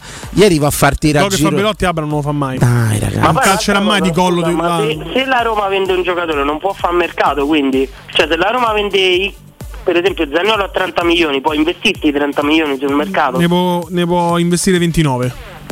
Ok allora a sto punto io visto che comunque penso che più di questo sta squadra non te può dare io venderei tutti ma veramente Ma, tutti cioè, io, ma con qui ingaggi, ma chi si prende da Rick? Tabula- e eh, infatti è quello il fatto. è il Io non problema, capisco- sei incartata, la Roma ma sei incartata. come ti viene in mente di rinnovare un Cristante a 4 milioni e mezzo o un Mancini che non so quanto via, mi sa 3-4 milioni via pure lui, i Bagnets, ma questi giocatori qua sono buoni, sono buoni i giocatori, ma sono buoni per una- per tipo a livello della Fiorentina, capito? Una squadra di mezza classifica che ti fa l'esploa un anno che arriva quinta, quarta, ma noi siamo a Roma. oh. Ma io ci posso avere Cristante, che è il, nuovo De Rossi è Cristante. Ma di che parliamo? Ma davvero? Cioè, regà, dai. Per cortesia, a me tante volte mi calano proprio. Cioè io vedo magari fanno una mezza azione e la gente si esalta. Oh, ma un triangolo, un 1-2, una sovrapposizione. Cioè, parliamo di un giocatore Selic che là, oh, a regà, scuola calcio, io poi non è che sono un fenomeno, eh. So- anzi, sono una bella pippa a giocare, ma tu in Serie A, ok? Ma poi spazza col destro quella palla, quella palla col sinistro se spazza, Cristo Santo, cioè, ma lo sanno veramente pure i cani mia che stanno a dormire qua. Ciao Tariq. Ma di che parliamo? Cioè, Niente. delle basi, regà, le basi. Goditi il viaggio di nozze. Buon Tariq. viaggio, Buon viaggio, non divertiti. pensato, non Ma pensato. da manco me la vedo là a Roma, fagli bello. male. Tariq, fagli male. Ciao. Fagli male. Buon viaggio, fagli dai. male. L'amore, luna di miele, l'amore. Che Fagli male. Dai. Ciao Ciao, Tariq. ciao, ciao, ciao. E una cosa Marco dice Danilo lo stesso discorso lo poteva fare a Napoli no perché a fronte a Napoli c'è una questione pure di competizione con Spalletti e poi non sapevi che affrontavi la Fiorentina dopo cioè tu vai a affrontare la Vabbè, ho fatto la Cremonese Fiorentina o il Torino comunque. sì. come? O la Fiorentina o il Torino, già lo sapevi che era quella Te- te- complemento. rendi conto? però un discorso pure di competizione là con Napoli e tutto quanto è una partita Beh, Napoli vincevi, eri meno 10 dal primo posto, il eri secondo da il solo. non è la stessa cosa, ma però capisci Marco, alla luce dei fatti, persa a Napoli, vado in campo con la Cremonese, ma io metti i titolari che ha la Cremonese, no con l'Empoli. Con l'Empoli fammi dire ragazzini. ma che me ne frega? Ma che me ne frega a me? Del quarto posto. Però il calcio è un altro, c'ha ragione Emanuele. E bisogna, ah, e ragazzi, bisogna cedere una cosa, ma Fedisia ho sentito la cosa del reintegro di Casdorp. Sì, l'iscrizione è questa nella lista UEFA. Io non li vorrei più vedere sta gente. C'è ancora il dubbio Zagnolo, eh, verrà comunicata Eh, so. entro mezzanotte, ma domani sapremo. Ah, ma l'avevo il detto pure responso. questo, tempo due settimane, tu ricordi che dicevo tempo due settimane e stiamo a Roma Roma Roma Ah, però io non ti ho fatto una domanda. vedi? Anticipati i tempi. Sì, però- Ha scritta subito la lettera. Esatto, volevo farti la domanda sulla lettera, insomma. Atto dovuto? Imboccato dalla Roma? No. Io credo che Zagnolo forse non sappia neanche Era quello che ho detto io, Manuel. Scusami, perdonatemi tutti. Non perché cioè, quando vi dicevo scherzando, vedete che se lo mettono in tribuna dopo due settimane sta a cantare Roma Roma, fatemi tornare. Ah, Ci ha messo meno. Di me, vabbè. Così, ha visto la marparata, ragazzi, siamo sbagliati. Roma Roma, corre di sta città. Ha Mi- fatto mi meno. famiglia. Sì, mi casa. family. Mi casa, mi campo, mi allenador, mi equipo, por mi maglia, por mi nación, por la Roma e toda la sua gente. Zagnolo è il conquistador, è il bicici. Con todo il corazon, por mi gente. Io pensavo c'è- è presente. Pensavo che ci volevano due settimane, Emanuele. Sì, farla- perché dici farla proprio il giorno dopo che finisce la sessione troppo calciomercato, un po' troppo ma presto. hai sta marparata già te sei Cioè, redento. Cioè, bisogna prendersi almeno quella settimana Però- di riflessione, almeno vedi, oh, ci ha pensato. eh. Niente. Però vedi Emanuele, tante volte, te ripeto, io dico scherzando, cose dico cazzarando, avevo detto guarda, avevo detto Zelic per me la Zelic, come si chiama Zelic, Anche se era più Zelic. Non era mai una Roma, secondo me non c'era niente di fondato. Tant'è che No, a Ziyech che dici tu. Sì, Però è startato Ma anche il. PSG è riuscito a piarlo. Va bene. Vabbè, no, hanno Andiamo. mandato tre volte il PDF Sto sbagliato. scemo De Fiorani, Sì, sto sì. scemo De Fiorani con le sue fonti nulle, va detto che Ziek non arrivava a Roma, fa così. Poi va detto, metti Zagnolo in tribuna, che dopo due settimane ti canta Roma-Roma. Dopo quanto ha cantato Roma-Roma? Eh, pochi giorni. Dopo un giorno. Ma io sono scemo, Manuel. Sono sempre scemo. Sono pure un po' cicciottello e di che Io cose ridendo. Un po' mi sembra abbastanza. Però c'è Pio. C'è un po'- Pio. Questo un Manuel, po' cicciottello sta minimizzando Questa campagna acquisti, quello che ci ha preso tutto su Roma, lo sai chi è? Te. Io. Pronto. Por la maglia, por, por l'animas degli mortecci. Dell'equipo. No, delle- dell'equipo. dell'equipo della Capoccia. Por la Roma. E soy fiero, te quiero. Soy fiero. Espero de jugar en toda la vida con la casaca. La Roma. Dai, Casaca Roma, com'era? Amarildo, Amarildo Roca. Por la Roma. Dai, Roma, Vincere. dai. No, era No, quello, quello- quello quello- era là. quello- Prego. Prego. Buongiorno ragazzi, sono Domenico, come state? Domingo. Domingo. Domingo. Ma secondo te Franco faceva ganare e ganeremo? Ganare, Ganar ganare, e ganeremo. Questo è geniale. Pre- Prego. È il Domingos nazionale. È il Oh, Domingo. Domenico dall'Australia. Come sta, sombre? A che ora ti sei alzato per vedere Roma Cremonese? Ma guarda, per fortuna era un orario decente, alle 7 del mattina. Beh, buono, insomma, ha iniziato bene la giornata, diciamo. Buono, buono, buono, buono. Sì, però mi ha rovinato la giornata, voi siete andati a dormire, a me non- ancora mi ero oggi, figurati. Già il giorno dopo ancora sta avvelenato. Eh, lo so, eh, um, aspetta, scusami, Domenico. C'è lui che dice a Danny non è che ci volesse una laurea. Io ho detto, io ho detto, l'altri no. Io vi ho detto che in capo a due settimane, inizio, eh. in capo a due settimane cantava Roma Roma. Ci ha messo un giorno, vedete come va la vita. Lo so, come al solito, ogni volta che azzecco qualcosa mi dico che ci vuole una laurea. Eh, fa- dillo te allora. Ho detto io, ho detto. Vabbè, insomma, E questi namo. meriti, insomma. E Prego, namo. Domenico, prego, prego, Domenico. Domenico. Come la storia dello stadio dei pallotti. Eh, ma come... Avevo detto Eh, io la storia come come- stava, però io ero scemo. Ma Prego. non lo sai ancora, non è che eri. eh. Questo verbo al passato non credo. Beh, non è finita ancora. Sei ancora a, me, scemo. a me piace che te, mi piace che ti chiami Cicciottello. Sì, mi hanno detto, non tu te te- se- ma hanno scritto, non te sottovalutare.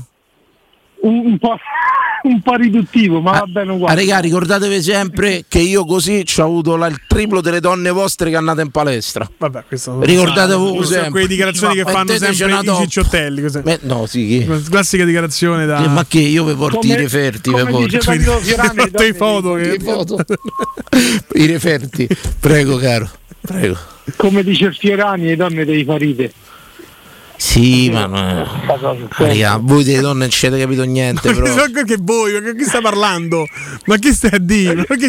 Qua questa guerra contro chi è Ma voi sempre- delle donne? ma tutti no, capito? hanno sempre sofferto. Poi detto da un uomo solo, capito? Cioè, fosse tipo Hugh Geffner, le capito? caccio via, le caccio, Cioè, le trovo sotto casa. Eh, sembra, sì, sembro Elton John, sembro quando arrivo, che non è gli piace manco a lui. Prego, prego. Allora, niente, io, io sono avvelenato, ho sentito dall'inizio quando ha fatto il pistola da entrata fino adesso. eh, devo, devo perché mi sento alla stessa maniera tua, condivido pure le virgole.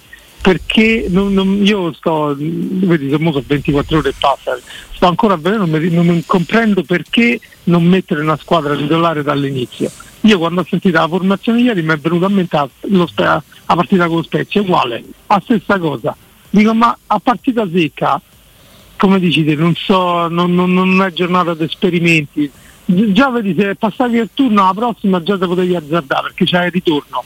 Tampicchi 2 a 1, al ritorno te- te spacchi e, e ti ripiedi il risultato. Ma su partita secca mette giocatori, boh, giocatori non senza senso, giocatori che non, non sanno manco che faccia col pallone la maggior parte loro.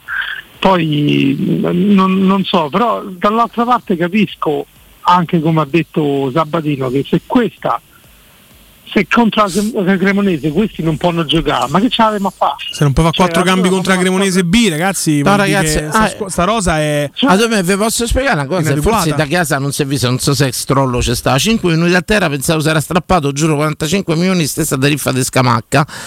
Allora lui è stato per terra perché si disperava, mi pare di un rigore non dato, reclamava un rigore per la Roma. Ma chi? E, mm, Abram. Ah. e stava per terra in pratica a batti i pugni perché non gli avevano dato rigore. E stava là a protestare così. Non è che si era fatto male niente. La scena ragazzi dallo stadio. Vabbè. Eh, non se- Mentre non- la Roma non- non affondava, se- capito? non lo so. Tutto. Pure Zaleschi a un certo punto è caduto per terra da solo, non si è capito che ha fatto. Alzatevi tutti, camminate. Non provi a arrivare al quarto posto, ma per fa che poi tra l'altro? No, ma non è quello che ieri era proprio. però io non la vedo una cioè non credo che la formazione di ieri sia in previsione del quarto posto. Eh, Mourinho deve dare fiducia a sti ragazzi che si allenano tutti i giorni, fa quattro cambi contro una squadra di scappati di casa, perché a Cremonese quello era ieri olimpico, che ha vinto, neanche se ne è accorta. Stanno entrati in ospedale, ma come abbiamo fatto a vincere oggi? Abbiamo mai tirato praticamente, si sono fatti i gol da soli. Quattro cambi li puoi fare, di cui uno è Belotti che ti ha fatto gol. Cioè, l'unico contestabile che ruota intorno al discorso Mourinho che non si capisce è Tairovic, perché c'è Bove e Camarà che in questo momento hanno dimostrato di più. Uno col curriculum, perché Certo. Camarà ha fatto la Champions League, e l'altro è Bove, che è titolare dell'Under 21 e ha le caratteristiche che meglio si contemplano con Cristante. Cioè, lui corre. Bove. Sì, è vero, è Ma vero. tu metti una Ma- pausa. ma so- Che, che ci fa con questi giocatori? Cioè, se non so buoni manco per giocare a Cremonese, che ci stanno Eh, a so, fare? ma lo potevamo sapere con l'Empoli Non- se non erano buoni. Erano meglio che non erano buoni per giocare con l'Empoli. Boh. Vado in pubblicità Domè. Non si potevano fare queste cose con l'Empoli. Ciao Domè, se sentiamo dopo. Ciao, buonanotte. Ciao, buonanotte. Dome, ciao. Dome. Manco una sunzao faccio stamattina. Niente, niente, niente. Ciao, Dome. meritano, non si meritano. Ciao, ciao. Se te, se te tagli i capelli e barba sei una persona ma arrivi a un punto nella vita a Gio Smith che non te ne frega più niente ti piace puoi essere te stesso e basta. Ecco, a questo punto, quanti anni fa è arrivato per te? 12-13 Ah, a posto. Torniamo, torniamo tra poco. Pubblicità.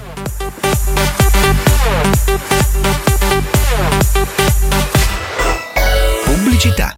Torna il tradizionale appuntamento con il Carnevale di Ronciglione. Domenica 5 e 19 febbraio, artisti di strada, street food e dalle 16 maschere e carri allegorici con il grandioso corso di gala. Il Carnevale di Ronciglione fino al 21 febbraio. Non mancare, scopri il programma completo su carnevaledironciglione.org. Fai spazio nella tua vita per la tua vita. È il consiglio di chi di spazio se ne intende. Negli appartamenti di Residenze Colle degli Abeti c'è spazio per tutti, perché le nostre case sono più grandi e comode. Dal mono al bilo al trilocale e in più solare termico, fotovoltaico e molto altro. E per la classe energetica A e B con il 2023 è tornato il risparmio dell'IVA. Vieni a trovarci in via Piero Corti 13. Gruppo Edoardo Caltagirone ha costruito.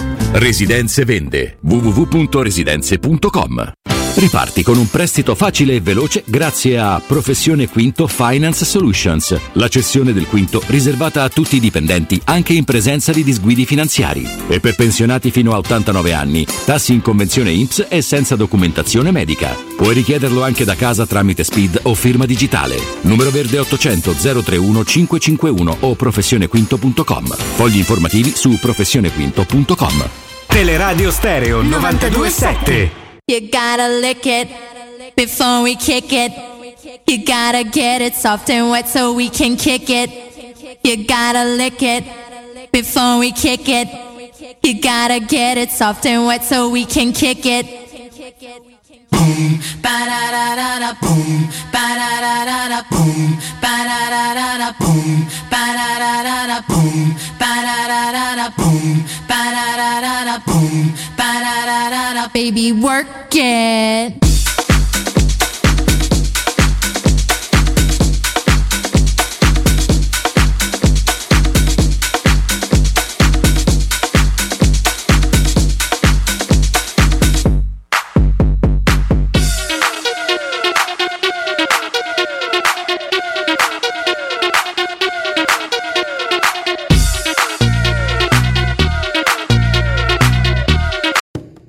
It's one of those days where your to dos are all over the place. On the list, a teeth cleaning at 6 a.m.,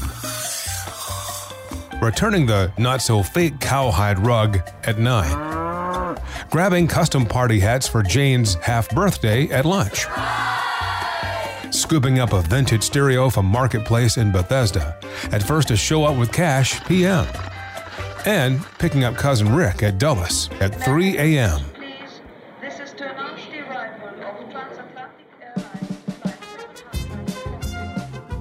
Zip if odd errands at odd hours. With Zipcar, you can book cars near you in DC anytime you want, with gas included. Which makes days like this, well, just another day. Join and drive in minutes at zipcar.com.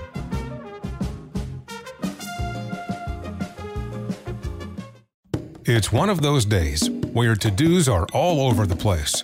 On today's list, a teeth cleaning at 6 a.m., returning the not so fake cowhide rug at 9, scooping up a vintage stereo from Marketplace in Bethesda, at first to show up with cash PM, and picking up cousin Rick at Reagan at 3 a.m. Zip if odd errands at odd hours. With Zipcar, you can book cars near you in DC anytime you want, with gas included, which makes days like this, well, just another day. Join and drive in minutes at zipcar.com. gotta lick it before we kick it. You gotta get it soft and wet so we can kick it. You gotta lick it before we kick it. You gotta get it soft and wet so we can kick it.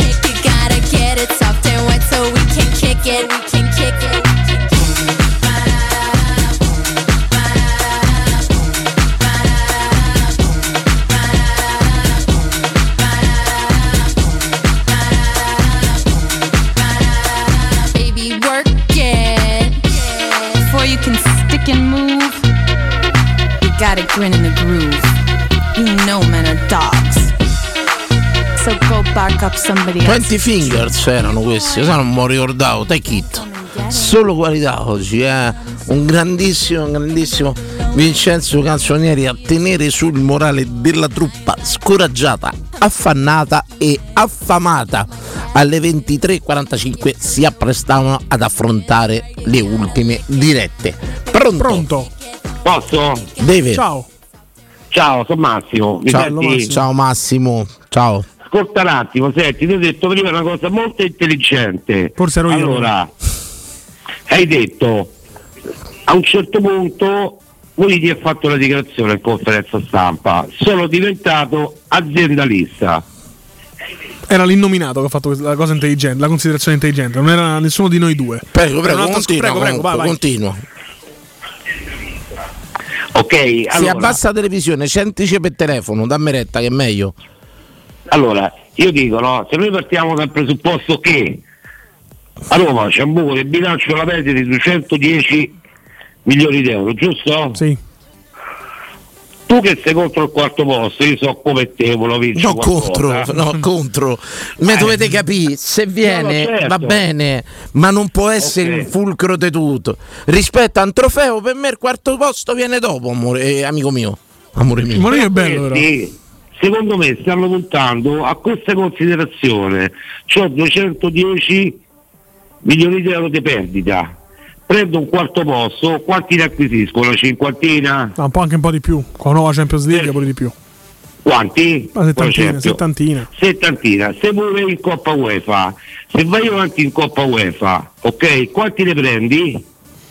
Beh, più della Coppa Italia sicuramente. Ma è per altri 30 minimo, sei arrivato a 100, giusto? Se vai avanti 30. Beh, se sei arrivi in finale, vinci, insomma sì. Vabbè, comunque, fai conto che stai a 100, quindi a 210 scendi a 110. Vedi in altri 7 ragazzetti della primavera con 35 milioni di euro, ok? Risani un bilancio e ti permette qualcosa da comprare di buono. Che ne pensate? Che stanno andato così, quindi. Secondo me sì. Ok. Eh, che te Qual è il tuo pensiero? Dimmi, dimmi, perché è importante quello che non appartiene a me il tuo. Ma non è così importante come dice Fiorani. voglio Non è appartiene neanche attendere questa risposta in linea, sprecare di...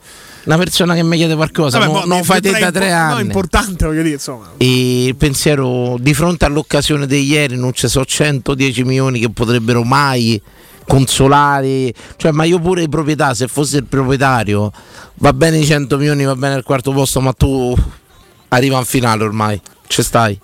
Fai così. Secondo me quest'anno dobbiamo Mi dispiace, ma capi- mh, quello che ti voglio dire io non è che l'occasione di arrivare in finale ieri era ghiotta. Ghiottissima, non ghiotta. E mi dispiace. Eh, lo so, lo so. Mi dispiace tanto, cioè ti ripeto, io tu lo so, io, io le riserve le metto con l'Empoli. Tu mi dici a Dani No, ci no. stanno 110 milioni in ballo. Sì, c'hai ragione, eh, però il problema è loro, non è il mio dei tifoso. Ieri mettevo proprio le riserve, guarda. È stata una botta, dai. Tu c'hai ragione, tu c'hai ragione, sei vicino, sei molto più vicino alla realtà di quanto lo sono io. Io mi metto là mani e piedi sei puntate. fuori dalla realtà. Sì, io sono Don capito, Chisciotte. però è difficile coniugare il tifoso sognatore con il tifoso realista. Eh, capito? lo so, ma Eh, pensare che ieri tu questo c'avevi dopo la Fiorentina, eri arrivato in finale, hai affrontato la. Cremonese, tutta in casa poi. non- Vabbè, vediamo se, Che se peccato. il mio a fine anno sarà quello. Ma l'Empoli si può affrontare che riserve. Comincia a fare la controdomanda io. Ma l'Empoli non si può affrontare che riserve. Guarda che quelli corrono, eh. Se sei pure il campana ce ne Pure Cremonese. Ah, regà, corrono tutti. Eh, se- guarda, io ti dico una Aspetta, aspetta, a Cremonese ce ne sono fatti due da soli, eh. Posso- però posso dire Eh, una cosa dai, della eh. Cremonese che già con coso con l'allenatore precedente Alvini. Alvini giocava bene, eh, correvano tanto. Non ha mai sfigurato la Cremonese, no, nonostante i pochi punti. A parte Avete tutta la partita ieri sera? Sì, sì, più o meno. siete accorti il gesto di Desser post partita dopo che si sono salutati i due allenatori e ha aspettato Mourinho per andare a salutare? No, no, io stavo No, allo stadio, non l'ho Già visto. stavo nel Sancta Santorum. Non l'ho visto. Riguardatela, guardate se poi è come dico io, quello l'anno prossimo viene qua. Ma insomma, non, non è che poi Beh, guarda, allora c'è, c'è- c'è un'inquadratura. Però rispetto a quelli che c'è No, però Guarda, c'è te- te un- racconto una cosa, con- un'inquadratura di Dessera a inizio partita che guarda Olimpico.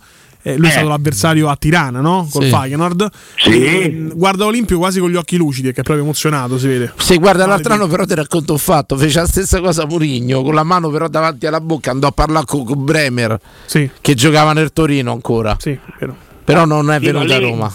Lì è Mourinho che è andato verso Bremer, qua era Desser che va- si sono salutati i due allenatori, cosa di ma non vengo con te. Tra l'altro lì non ha- Murigno non disse a, a Bremer vieni da noi, ma butta fuori la Lazio, gol di Bremer, dico- Lazio eliminato. Dico Massimo, Massimo virgolettato, ricominciamo da adesso. Vabbè dai, tutte So- queste disgrazie di ieri almeno stasera c'è una cosa sì, buona. sì, sì, sì. Quindi figurati. Grazie. Così vediamo se appunterà la conference quest'anno, va. ci famo due risate. Bene, Dai, dai. Grazie ragazzi. Ciao bello, Buona buonanotte, buonanotte. Ciao, ciao, ciao. Comunque tu hai scherzato prima nel dire una cosa. Però col- non è escluso che con l'Empoli magari met- cioè lui è uno che se può puntare mette la stessa formazione perché ti dice stanno male, quelli un po' non giocare più di mezz'ora, ti immagini? Non te l'aspetteresti da Mourinho una cosa del genere? Fatemi smartire questa, mo da adesso da- da- pensiamo al sabato, eh, più forti di sempre, tutti bravi, tutti numeri uno, però fatemi la smartire questa perché non mi do pace. Pronto? Pronto, Stefani? Ciao. Ciao. Mauro di Facebook. Oh, a Mauro, ciao, ciao, bello, ciao. C'è ancora gente che preferisce il quarto posto e il piazzamento al Mm, trofeo. l'hanno messa differente, l'hanno messa differente, nel senso che, che c'ha la loro logica. Sì, però la formazione di ieri secondo me non, entra- non c'entra nulla col quarto posto. Eh, speriamo. Siamo una squadra che vince poco o niente. Ieri quello che ha fatto Moligno è un atto traditore, un atto pa- traditore più del Zaniolo. Mi 5 riserve più 2 Eh Mauro, ho capito. Grande, No. grande Mauro, persona di grandissimo cuore, prego. Vai Mauro. Una partita secca, tu metti 5 riserve e 2 primavera. L'unica competizione che posso vincere realmente in una società che non vince mai niente. Vuol dire che te ne hai capito proprio tu stai allenando. Che te ne hai capito proprio di quello che c'ha bisogno la gente. Quello che ha fatto ieri è una vergogna. non Ecco, diciamo che è stato un atteggiamento poco empatico ieri, c'ha No, ragione. Non sei, non sei più il mio allenatore perché mio- io, io stavo, io stavo con te nel momento in cui tu vinci perché tu sei un allenatore profondamente eh, votato alla vittoria. Se quella non me la dai perché te mi metti in riserva e non te ne frega niente, a me mi servi più, non mi servi più. Quindi te ne puoi pure andare. Ecco, eh, abbiamo ragionato quasi tutta la serata perché succede questo ieri. Perché ma io voglio sperare, Mauro, e lo ripeto, che sia stato un atto di presunzione e non un atto votato alla partita con l'Empoli. Sono stato bravo, ho spiegato bene quello che volevo dire. Sì, ma a me non me ne frega niente, il risultato è sempre lo stesso, che te mi fa uscire all'unica coppa e potevo vincere. Sei un traditore. Sì, Se secondo me fatto- non è, no, fatto- non, è un traditore. E se l'hai fatto per la partita con l'Empoli, stiamo a rifare un'altra volta pallotta, ancora gli piazzamenti un'altra volta. Ancora. Ci siamo sentiti traditi tutti ieri, Emanuele. Però Dani, lo- io lo posso anche mm, capire. Il fatto che la partita non lo posso sia- comprendere, non lo posso condividere. Però poi uno deve vedere la partita, ragazzi. Un autogol, un, un controllo sbagliato di Kumbulla e 5-6 gol mangiati dentro la porta. Ma cioè, Quella, voglio quella è dire- una costante di tutte le partite. Se ne mangiano quattro a partita. ho capito. No, ma non è, non è così, però non è così perché tu con lo Spezia quando all'epoca di pallotta uscivi perché tu società era importante solo arrivo a quarto e il risultato sportivo non te fregava niente e ieri è un'altra volta così hai fatto perché se te presenti con qua la formazione la squadra è rilassata pensa a sti cazzi non va bene non va bene Emanuele, non gli si può dare torto. Non gli si può dare torto. Io non vedo, Alla luce non vedo un atto da traditore, non vedo. No, no, no, non parlo di ognuno è, però rispetto alla partita. Io credo che sia stato un atto di fiducia verso una parte della rosa, anche ragazzi che si Speriamo. allenano bene, che eh, si pensava, Mourinho ha pensato, in questo caso erroneamente, che potessero battere la- le riserve della Cremonese, squadra che veleggia nelle parti basse della classifica, che fino a ieri non aveva vinto una partita in stagione. Si è affidato di questi ragazzi, di questi bravi ragazzi che si allenano bene. Purtroppo, però, mm, non è bastato perché si è riuscito Grazie, a Mauro. solo. Grazie, Mauro. Ciao. Ciao. È stato un atto di fiducia, non un atto di presunzione, secondo me. Si è affidato di una parte della rosa. Ha fatto quattro cambi e è stato tradito da, da alcuni giocatori. Tutti carichi per Roma Empoli, eh. Forza. E c'è un quarto posto da inseguire. Dai. Ma non c'è Corsa Risburgo? Eh, mo, febbraio. È arrivata? Sì. Buonanotte. Ciao Vince. Noi, noi torniamo domani, eh, facciamo il sondaggino e le cose. E tutto quanto, logicamente ognuno è sorella la sua. Credo anche civilmente. E poi il passaggio in campo non scudo e potevamo arrivare ai quarti. Ieri mettevi i titolari, punto, voglia giocare ancora. Eh, ripeto. E noi i titolari li vediamo con l'Empoli. Buonanotte a tutti.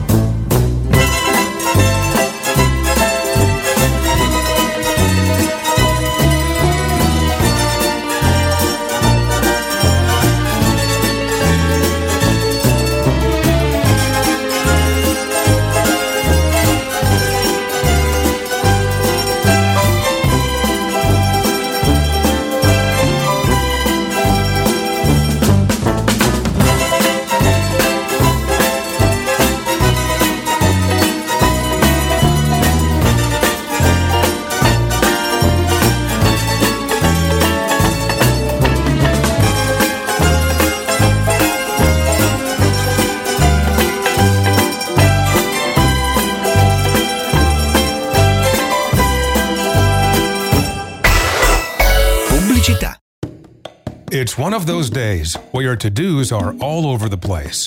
On the list, a teeth cleaning at 6 a.m., returning the not so fake cowhide rug at 9, grabbing custom party hats for Jane's half birthday at lunch, scooping up a vintage stereo from Marketplace in Bethesda at first to show up with cash PM, and picking up cousin Rick at Dulles at 3 a.m.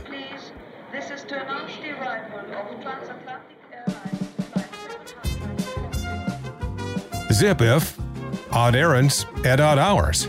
With Zipcar, you can book cars near you in DC anytime you want, with gas included. Which makes days like this, well, just another day. Join and drive in minutes at zipcar.com.